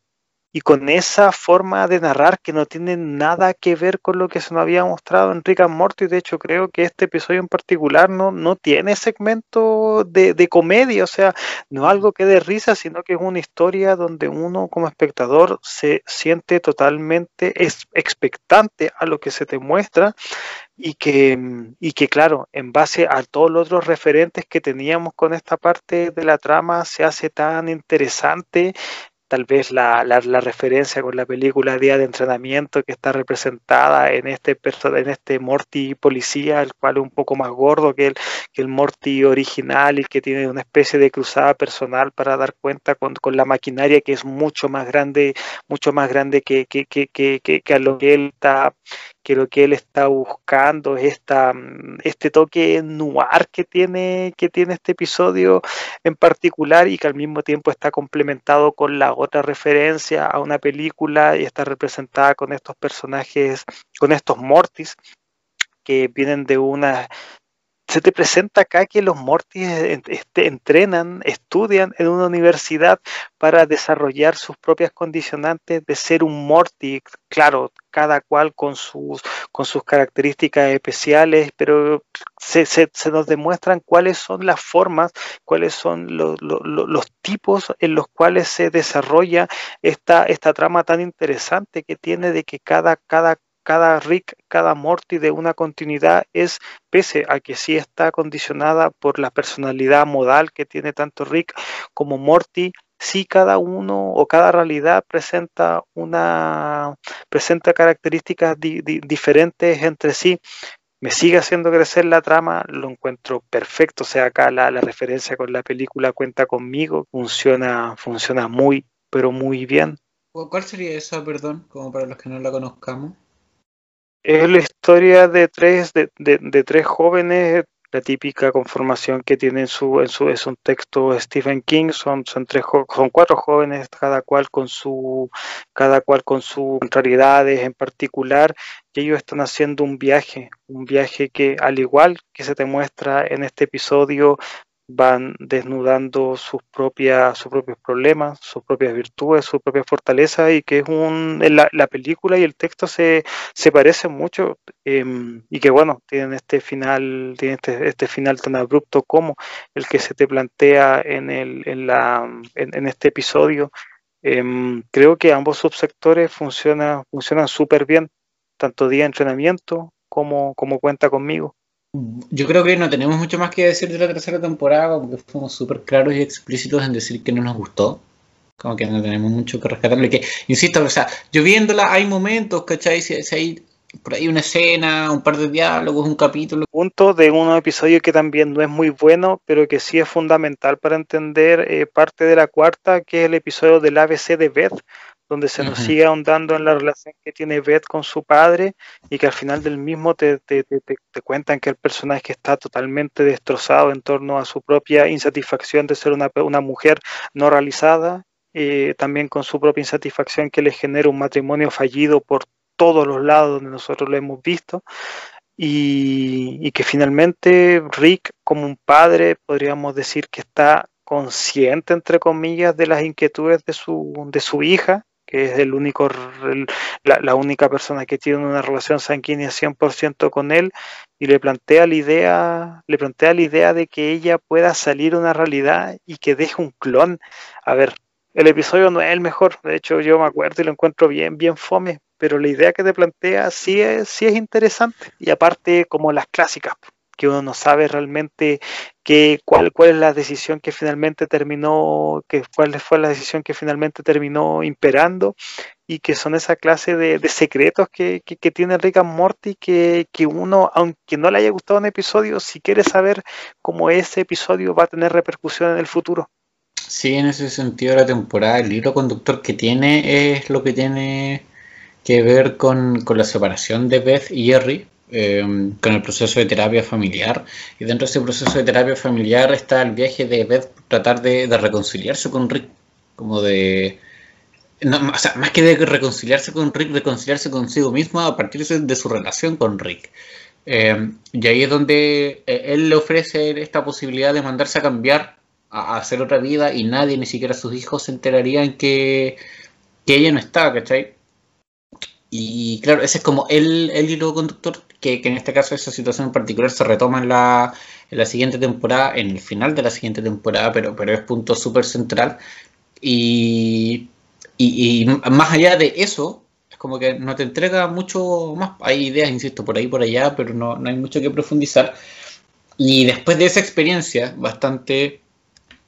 eh, bastante frustrante, podría decir yo, de las expectativas versus lo que terminó siendo la temporada. Llega este año la cuarta temporada, eh, o sea, entre el año pasado y este en realidad. Y, es una cosa completamente diferente. Una, la tercera temporada me, recuerda a, los a los nuevos, a, los inicios de Rick and Morty, esas primeras dos temporadas, esos primeros 20 capítulos. Y por otra parte, me encontré con una, serie de, de episodios que tienen una regularidad y unas ideas que son súper eh, súper choras, súper entretenidas, súper interesantes, como que vuelves a disfrutar, como que siento, insisto, vuelvo a sentir demasiado la diferencia entre lo que fue la tercera temporada y lo que es la cuarta. Creo que la cuarta está un escalón muy un poco más abajo de la segunda, eh, pero tiene un montón de, de, episodios que son muy destacables, de momentos que son muy interesantes, y, aquí hay opinión súper eh, particular. La segunda parte, sobre todo, de la cuarta temporada, me parece que es casi perfecta. Que todos los capítulos me encantan, todos los capítulos tienen ideas buenas y todos los capítulos plantean cosas en distintos niveles, pero que son tan interesantes como entretenidas como divertidas. De hecho, tú te motivó tanto la, el final de la, de, la, de la segunda parte de la cuarta temporada que grabaste un video comentándola, un video que está en nuestro Instagram para que, para que lo revisen. Y sí, sí, yo también tengo sensaciones súper positivas con la cuarta temporada. A mí, sabes que la, primera tanda me, gusta, me gusta este episodio cuando, cuando, mm, cuando Rick, como que podríamos, o sea, que Morty empieza a ignorar a Rick. Em, me, gusta esa clase de. Me gusta, me, gusta las, las, condicionantes que te plantea el de, el de los cristales. Em, es una dinámica que, claro, ya habíamos visto a Rick con Morty en tensión, pero creo que la lleva a, un segundo paso. A mí, por ejemplo, un episodio que a la gente no le gusta para nada, el de la relación con, con los dragones, que, nos vuelve a esta clásica dicotomía que tienen, o esta, esta clásica tensión que hay entre la ciencia y la magia. Em, me gusta, lo, lo, encuentro chistoso, o sea, es como esa como esos episodios que, te ponen en situaciones medias incómodas en ese caso, en ese, en ese sentido, las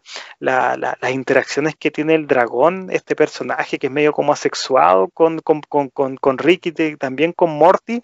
em, lo, encuentro interesante, lo encuentro un capítulo diferente en, en, torno a lo que ya habíamos visto en la serie y la subtrama de este gato, este gato que nunca sabemos quién es ni, ni, ni qué es lo que ha vivido y que se lleva muy bien con, Jerry, volviendo al personaje de Jerry, que sigue siendo el papanata, en papanata de siempre, independiente, que hasta en esta temporada tengo un momento para brillar. son, son, son episodios que, claro, no están en mi top mental más altos de la serie, pero que sí, sí encuentro que tienen momentos, momentos que me recuerdan al, mejor Rick and Morty. Sí, se, se, disfrutan mucho más. En el caso del gato, si lo recuerdan, eh, en la parte final del capítulo, eh, Rick logra, no me acuerdo muy bien cómo, pero logra dar como con los recuerdos de, este gato para saber cuál es su historia y la pregunta que todos se hacen de por qué habla. Eh, la reacción de Jerry es como de vomitar, casi descompensarse, y Rick como manifestando dolor, metiéndose la pistola, apuntándose la pistola en los sesos, y uno queda la cagada como, bueno, ¿qué es tanto? Y hay un, capítulo durante la primera parte de la cuarentena, eh, Salfate y Lama, Alfredo La Madrid, hijo, em, ambos panelistas de Si Somos hicieron como una especie de remake de Maldita Sea, y ahí hablaron en su momento de este capítulo. Salfate en particular habló de que eh, ciertas, no sé si conspiraciones, pero como especulaciones de la gente de la web consideraban que eh, o habrían dado con qué es lo que habrían visto Rick y habrían visto Jerry el momento de explorar la mente del gato. Y se trataría de una película que no me acuerdo en este minuto cómo, cómo se llama, que eh, es una es eso, es una película como muy gore, una web así como muy degenerada, muy perdida en, en el no sé, en el internet, en la deep web, que, que, que provocaría, si es que uno la viera, lo, la misma reacción que tiene Rick y que tiene Jerry. Camilo, ¿y tú te acordarás del nombre de, esto? Porque yo sinceramente no tenía idea de que Salfate había hecho una que había hecho una revisión de este episodio. ¿Tú lo, recordarás más o menos cómo se llama? acabo de, buscarlo en la web, se llama A Serbian Film, en, o Serbian Film, claro, depende de la traducción, pero A Serbian Film, una película gore dirigida por no sé quién, impronunciable el nombre, pero claro, una película serbia eh, del año 2010 es que sabes que yo he visto esa película, Camilo, sabes que no sé si clasificarlo como gore, pero todo lo que lo que sí te muestra la película que es una historia de un tipo de un actor porno que intentando eh, ayudar a su familia económicamente decide volver a la industria llegando hacia una productora que lo hace tener sexo con cadáveres son puta eh, claro una wea visceral una wea horrible y de hecho llegando hasta el punto hasta el punto culmine del asco esta película donde él es em, puesto en la circunstancia que tiene que tener sexo con un bebé. O sea, estamos hablando de ya weas que nunca van a ser em, satisfactorias ni nunca te van a entregar algo positivo de ver. Y si es que nos damos cuenta, tiene que ver un poco con lo que te muestra el episodio. O sea, es evidente lo que, eh, lo que Rick y Jerry ven es algo tan, tan horrible, tan grotesco que lo lleva hasta la propia idea de acabar con sus vidas. Así que yo no tenía idea, sinceramente, que eso era parte de las teorías que estaban dentro de la red en torno a lo que, a lo que habían visto los personajes, pero, pero si se trata de hacer bien film, un film que toca temas tan horribles como la necrofilia, como así, como la pedofilia, puta, no, no me hace sentido de que de ese tenor hayan sido las imágenes. Sí, eh, y después voy a avanzar en la conversación porque cuando se estrenó, o sea, cuando llegó a Netflix en realidad, porque la segunda temporada, como digo, se estrenó en la primera parte, de hecho hay por ahí una alusión al COVID. Em, los segundos cinco capítulos de, o los últimos cinco capítulos de esta temporada, pues también me gustaron casi con una perfección redonda, onda, el, el tren de antología, el de los alienígenas, el del tanque ácido puede ser mi episodio menos favorito, y después viene este, este capítulo en que Rick eh, nos enteramos que dejó embarazada un planeta, Gaia, y finalmente el, regreso de esta de esta vez que y empieza y vuelve a colación el tema de si que, cuál es la clon y cuál es la real. Em, son súper redondos y son súper buenos cada uno en su propio estilo, ¿cachai? Se puede, a ver, a mí se me vienen dos cosas con esto. Por una parte está el capítulo de las antologías, que me gusta mucho el juego que hace con las narraciones, con el hecho de que, por ejemplo, salgan de este tren y em, como que ocurre otra cosa en la historia y vuelven eh, y se mantienen dentro de la misma trama. Eh, o que al final eh, Rick imagine en esta cuestión como gigante la presencia de Jesús para, para ¿cómo se llama? Para salvar el, planeta, o sea, para salvar la historia. y en realidad después nos enteramos que todo es parte de un tren de juguetes que Morty le regala a, Rick. Y, pero en la dinámica, en el intertanto, creo que la, la meta referencia, la forma en que se refieren a las ficciones como características, como estilos, como la narración en sí misma como práctica, si es que quiere, eh, creo que está súper bien concretizada, está súper bien eh, materializada en, en la historia, en las partes de la historia, en los momentos de la historia que te están contando también. Sí, em, sabes que a diferencia tuya, a mí el episodio de el episodio del tanque con ácido me gusta mucho, no por la trama del tanque con ácido, sino por todo lo otro que se desarrolla, esta idea de que, de que Morty tenga un aparato con tenga un aparato con lo cual él viva sin, sin consecuencias, sabes que lo encuentro una idea tan Rick and Morty tan ligada a lo que son, no sé, las condicionantes de las realidades paralelas, las condicionantes de tener un artefacto que nos, que nos excluya de algo tan humano como son las emociones del arrepentimiento. Y el episodio tiene, tiene, tiene una trama súper madura, tiene un episodio, o sea, tiene, tiene una trama que es tan, tan humana que cuando vemos que finalmente es el propio personaje de Jerry el que termina eh, tirando toda la basura por un error, pucha, los errores son, son humanos, o sea, son parte de las cosas que, pueden pasar. A mí ese episodio en general, por todo ese trasfondo, eh, por todo también ese toque melancólico que tiene en torno a la propia relación amorosa de Morty, que por fin alcanza a tener un rasgo romántico con una mujer eh, de forma orgánica, independiente que esto igual esté eh, mediado por el no uso de, este artefacto, en este caso em, lo que lo lleva a establecer esa relación, esta relación amorosa, em, está más ligado a lo que es su ser más que a la tecnología que le, que le provee, que le provee Rick. Em, a mí me gusta harto, creo que es mi, no sé si es mi episodio favorito de la, de la segunda en ese sentido, el, del tren, del, de los claro, de la cuarta, efectivamente, me equivoqué el tren de los el tren de los recuerdos, esta, esta, esta idea de jugar con lo que es canon, con lo que no es canon, con las pretensiones de los espectadores, o sea, cuando nosotros se nos hace ese paneo brutal de las hordas de Ricks que están capitaneadas por este Evil Morty, eh, al mismo tiempo hay un pequeño Mr. Puppy Butthole eh, vestido como una especie de Sith, si es que mal no recuerdo. claro, como es Sí, eso, como el emperador, son esas cosas que uno quiere ver, pero que la serie no te muestra en el contexto de que la cual uno, uno, uno la quiere expectar. Aquí te lo ponen, pucha, prácticamente una especie de, de, de, un universo alternativo en, el, en, el, en otro universo alternativo, por tanto ya los niveles ahí de, de creatividad siento que alcanzan otro, otro, otro estadio, pero claro, independiente que gran parte de las cosas que nosotros queríamos ver no te las presentan como parte del canon, a nivel narrativo. Es, es algo tan que te deja sensaciones tan ricas porque pese a que no es la forma en la cual tú querías verlo, igual igual adquieren ese toque para que uno como espectador se sienta gratificado de poder espectarlo. A mí el episodio que no me gusta es el de el, de la el de Rick teniendo estos hijos y con Jerry haciendo de una especie de una especie de nación Jerry en torno a eso, con todas las condicionantes que aparte tiene Jerry, claro, con, con estos toques mesiánicos.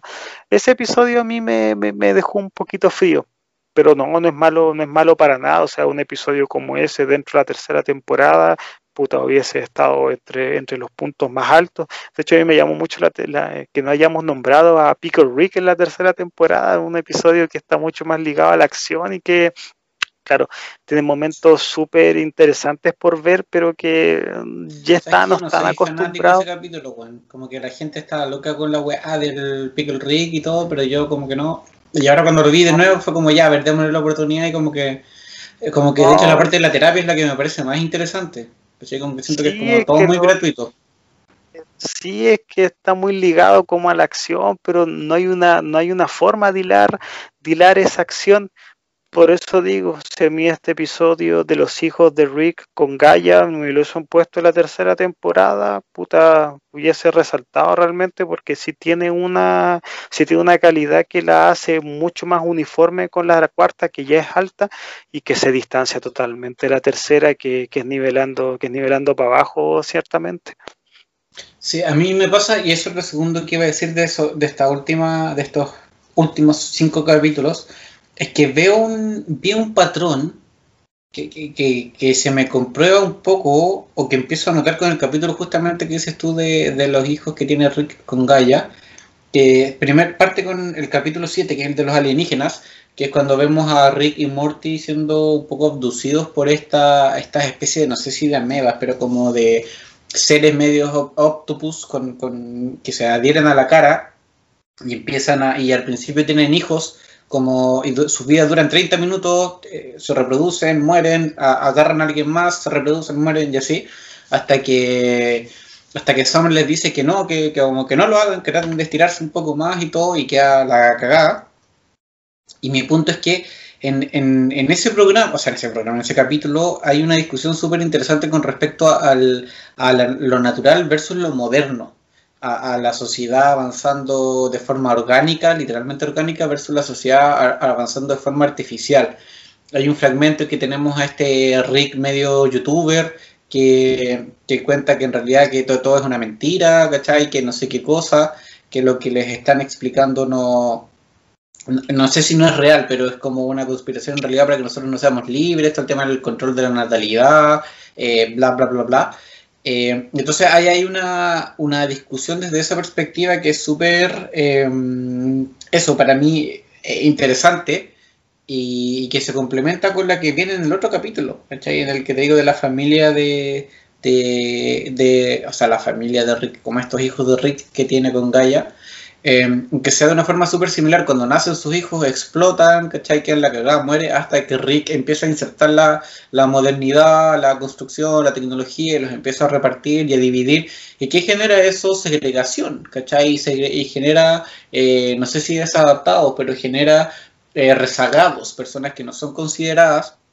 que son de las que se hace cargo Jerry, eh, que ahí de nuevo volvemos y, ahí representa un poco el, espacio natural, porque Jerry justamente viene, y ese capítulo lo hace muy fuerte, ¿cachai? Por una parte con Jerry diciendo todo este tema de que los cabros no quieren ir a acampar y que no les guste y que la guay que no pueden pasar un minuto sin el teléfono, versus la noción de, de los chicos, que, de verdad no se pueden desconectar, que necesitan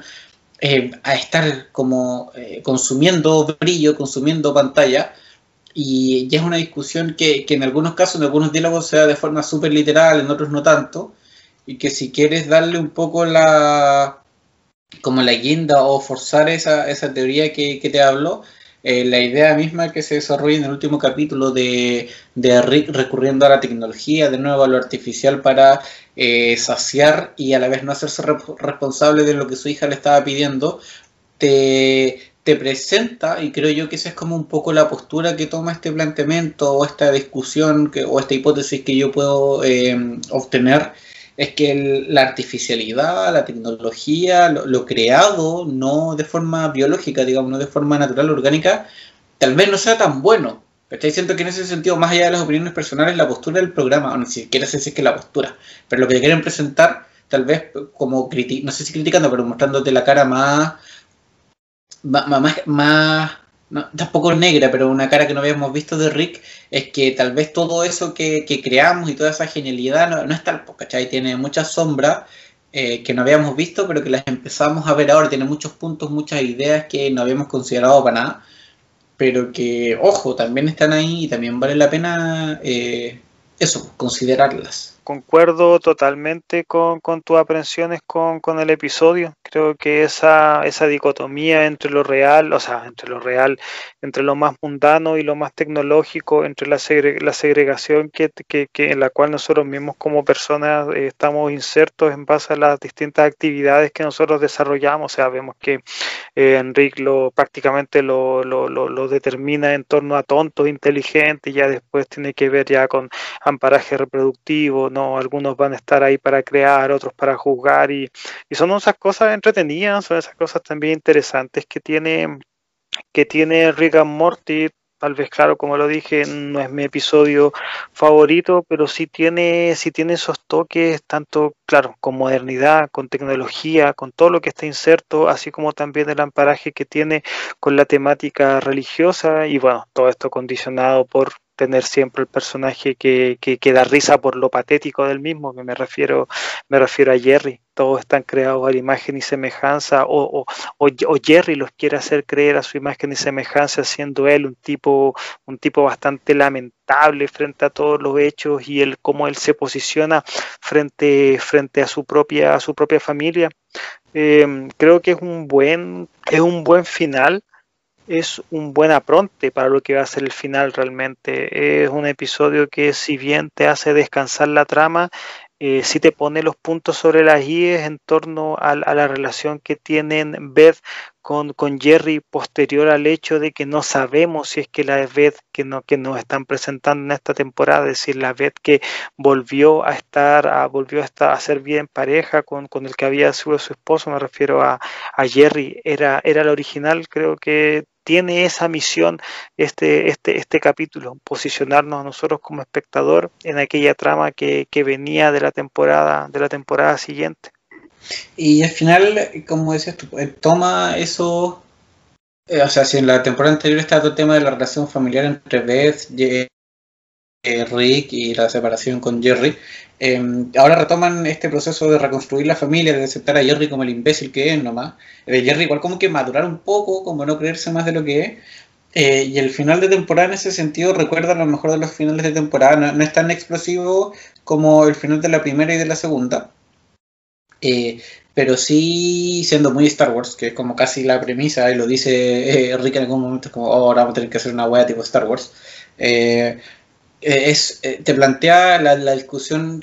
general, total, y en lo que da vuelta el capítulo es esta idea de qué onda Beth, la Beth clon o la Beth real, que no se lo sacan en ningún minuto, llegamos al final del capítulo y tampoco se lo sacan, solo nos enteramos que ella le dijo a Rick que decía, dijo, bueno, por una vez hasta responsable, decide por mí. Eh, y el bueno no fue capaz, o sea, decidió, pero no fue capaz de, Es que no, pues en realidad no fue capaz de tomar una decisión. Pues creó el clon nomás, pero quiso desentenderse de quién es el clon, quién es real. Y, y nuevamente lo vemos sentarse en, en esta posición melancólica, tratando de reconstruir a Bert Person o a Bert Phoenix, que es la versión automatizada de, de su mejor amigo. Eh, y, lejos de los finales como más apoteósicos y más, eh, como que dices tú, con, con, enganche la siguiente temporada, si bien este te deja como con, obviamente con las ganas de saber qué va a ocurrir, lo hace de una forma mucho más melancólica, mucho más triste, mucho más pausada. No por eso menos interesante, pero de una forma mucho más pausada. O sea, te dicen al final sin, sin hacer nada muy grandilocuente, sin hacer nada muy espectacular, que Rick está como puta mal, ¿cachai? Que su carácter de Dios que teníamos en las temporadas anteriores eh, ha bajado, está mucho más humilde, o, y más que estar humilde, como que su círculo dejó de comprarle, ¿cachai? Eh, de hecho, e, es muy, muy particular esa escena, ese final, porque Summer y, y Morty le dicen como, no, me, da lo mismo quien sea, ¿cachai? Y yo feliz de tener dos mamás que son de raja, y listo, y no lo pescan, y nadie lo pesca con la idea. Jerry está feliz de tener dos esposas, las mismas veces están felices como de la existencia de la otra. Y es como que, que toda esa un poco adoración que recibió Rick previamente aquí desaparece, se esfuma, eh, y, él la empieza a sentir, pues como un alto, no, sé si un autoflagelo, pero es como, como que aquello que él siempre supo, eh, lo había olvidado después de tanta admiración y ahora le, pega la cachetada de nuevo, puede decirlo como eres uno más del universo y no eres el centro. Es que de hecho, Camilo, esa sensación un poco de, de, ver y sentir un Rick mucho, mucho más débil, por decirlo de alguna manera. O sea, el tipo sigue siendo un genio, sigue teniendo habilidades hasta debajo, hasta debajo de las manos. O sea, ya es, es brutal todo el despliegue que tienen, esa brutal una muy excelente animada batalla que tiene con, con Beat Person en esta modalidad metálico. Em, pero ¿qué es lo que pasa? Que, en, esta pelea vemos al Rick que ha estado más cerca de morir. Él de hecho lo dice en un momento cuando Beat Person lo tiene totalmente reducido a la nada y él se manda un trago de whisky, de lo que sea, de lo que sea en su petaca, y dice que él nunca se imaginó que iba a morir así, y a mí me gusta mucho todo ese intertanto, o sea, desde el hecho de que él prefiera tomarse un trago antes de morir, y como tiene el abdomen totalmente destrozado, el alcohol pasa, pasa de largo, o sea, son, son cosas grotescas, cuando veo cosas así me lo imagino en el contexto de tener actores reales, y es un asco, pues, sería algo súper impactante pero, pero claro, o sea, es un Rick que está mucho más cerca de, sentir un padecimiento tan humano y el cual nunca lo habíamos tenido tan cerca como es la muerte. Y, como el episodio hace referencia a Jerry, no me acuerdo en este momento cómo se llama el episodio en, español, en, inglés tiene hace el juego de palabras con Return of the Jedi, pero con la... Sí, en español se llama el regreso del Jerry. es, hace, hace la, cercanía temática con Star Wars y el, y el que finalmente salva las papas, el héroe que nadie creía porque sigue siendo el mismo patético de siempre, es Jerry, en una escena que yo cuando la vi, yo que, que tiempo que no me reía con Rick and Morty como cuando vi esa escena cuando cuando Jerry agarra el cuerpo totalmente hecho mierda de Tammy, a la cual ya no, no sé hace cuánto la habían asesinado, Rick la había asesinado, y empieza a ocuparla como un títere. Es una, es una escena tan estúpida como chistosa y que finalmente gracias a eso se le pueda dar fin a Bird Person, lo, lo encontré un recurso, pero, pero magnífico. es tan estúpido, es tan gracioso y es tan grotesco como todos los elementos que a mí me hacen a Rick and Morty una serie que independiente que tenga un aparataje humano, un aparataje que también nos quiera hacer pensar, sin tampoco ser física cuántica ni nada, pero que ambos, ambas cosas que sí son serias también tengan un descanso mucho más estúpido y al mismo tiempo mucho más cómico. Estoy completamente de acuerdo con, con eso que decías. Pablo, ¿te parece? Voy a leer algunos mensajes que llegaron al Instagram con respecto a Rick and Morty como para ir redondeando y cerrando la conversación. Vale V dice, eh, Rick and Morty es mi terapia para desestresarme, con lo que estoy completamente de acuerdo. Bueno, la mejor terapia ojalá esté cubierta por el auge de los, capítulos de Rick and Morty. Em, la Conchu plantea, todos somos Jerry, no lo sé, usted lo apaña, bien por ustedes, pero no, gracias. Eh, Monsalve Agus dice, fecha de la próxima temporada, eso se desconoce en términos oficiales, pero considerando lo que les decíamos, que están saliendo, o sea, han salido hasta ahora de forma intercalada, eh, yo creo que en el mejor escenario posible, porque aparte del COVID es cuento completamente aparte, en el mejor escenario posible la tendríamos a finales del próximo año. Pero estoy hablando del mejor escenario posible. ¿cachai? Yo la esperaría tal vez más para 2022 que, que para 2021. Eh, y finalmente, Rubita Andrea hace una muy buena pregunta como para cerrar la conversación. Dice, opinión, mejor temporada y mejor capítulo. Pablo antes de responder la pregunta, yo igual estoy con, Consuelo. Creo que hay algo de ese, de ese ser humano un poquito miserable que todos tenemos dentro. Tal vez no es la, conformación total, pero, es que Jerry es un personaje tan, tan que hasta uno mismo puede interpretar cierto tipo de actitudes que son humanas, insisto, en, en, nuestra propia, en nuestro propio existir. Así que no, yo algo, algo concuerdo con ese, con ese hashtag, podríamos decir, de todos somos Jerry. Y respondiendo a la pregunta, creo que mi temporada favorita sí o sí es la, es la número dos, pero mi episodio favorito es, en La Ciudadela. Yo recuerdo mucho cuando lo vi porque me, impactó. lo hemos hablado la temporada 3. La temporada 3, exactamente. Los, los cuentos de la Ciudadela. Em, recuerdo cuando lo vi que me dejó con el ojo cuadrado Em,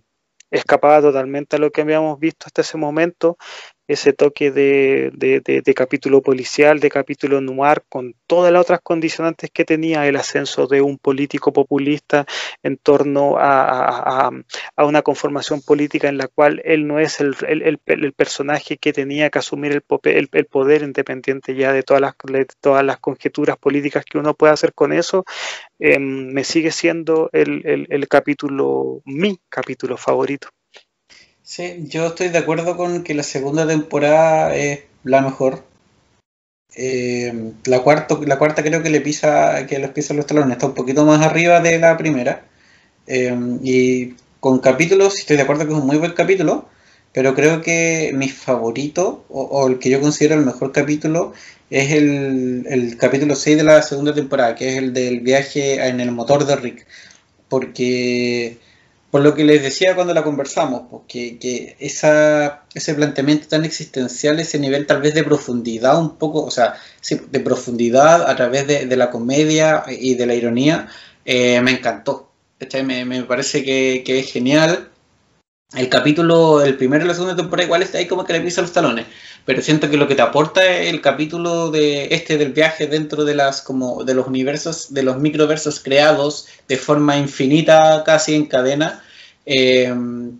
creo que el mensaje, como que la teoría, que, todo lo que te plantea a nivel conceptual eh, es, gigante y, a nivel muy de gusto personal eh, es, no, no sé si perfecto, pero es maravilloso. Es una cuestión que, llena mi paladar completa y absolutamente. Pablo, idea general, reflexión última con respecto a Rick and Morty. Que es una serie que que es que yo al menos cuando la veo la, la, siento muy moderna, la siento muy moderna porque creo que dentro de tanta referencia, dentro de tanto relato explícito y relato implícito,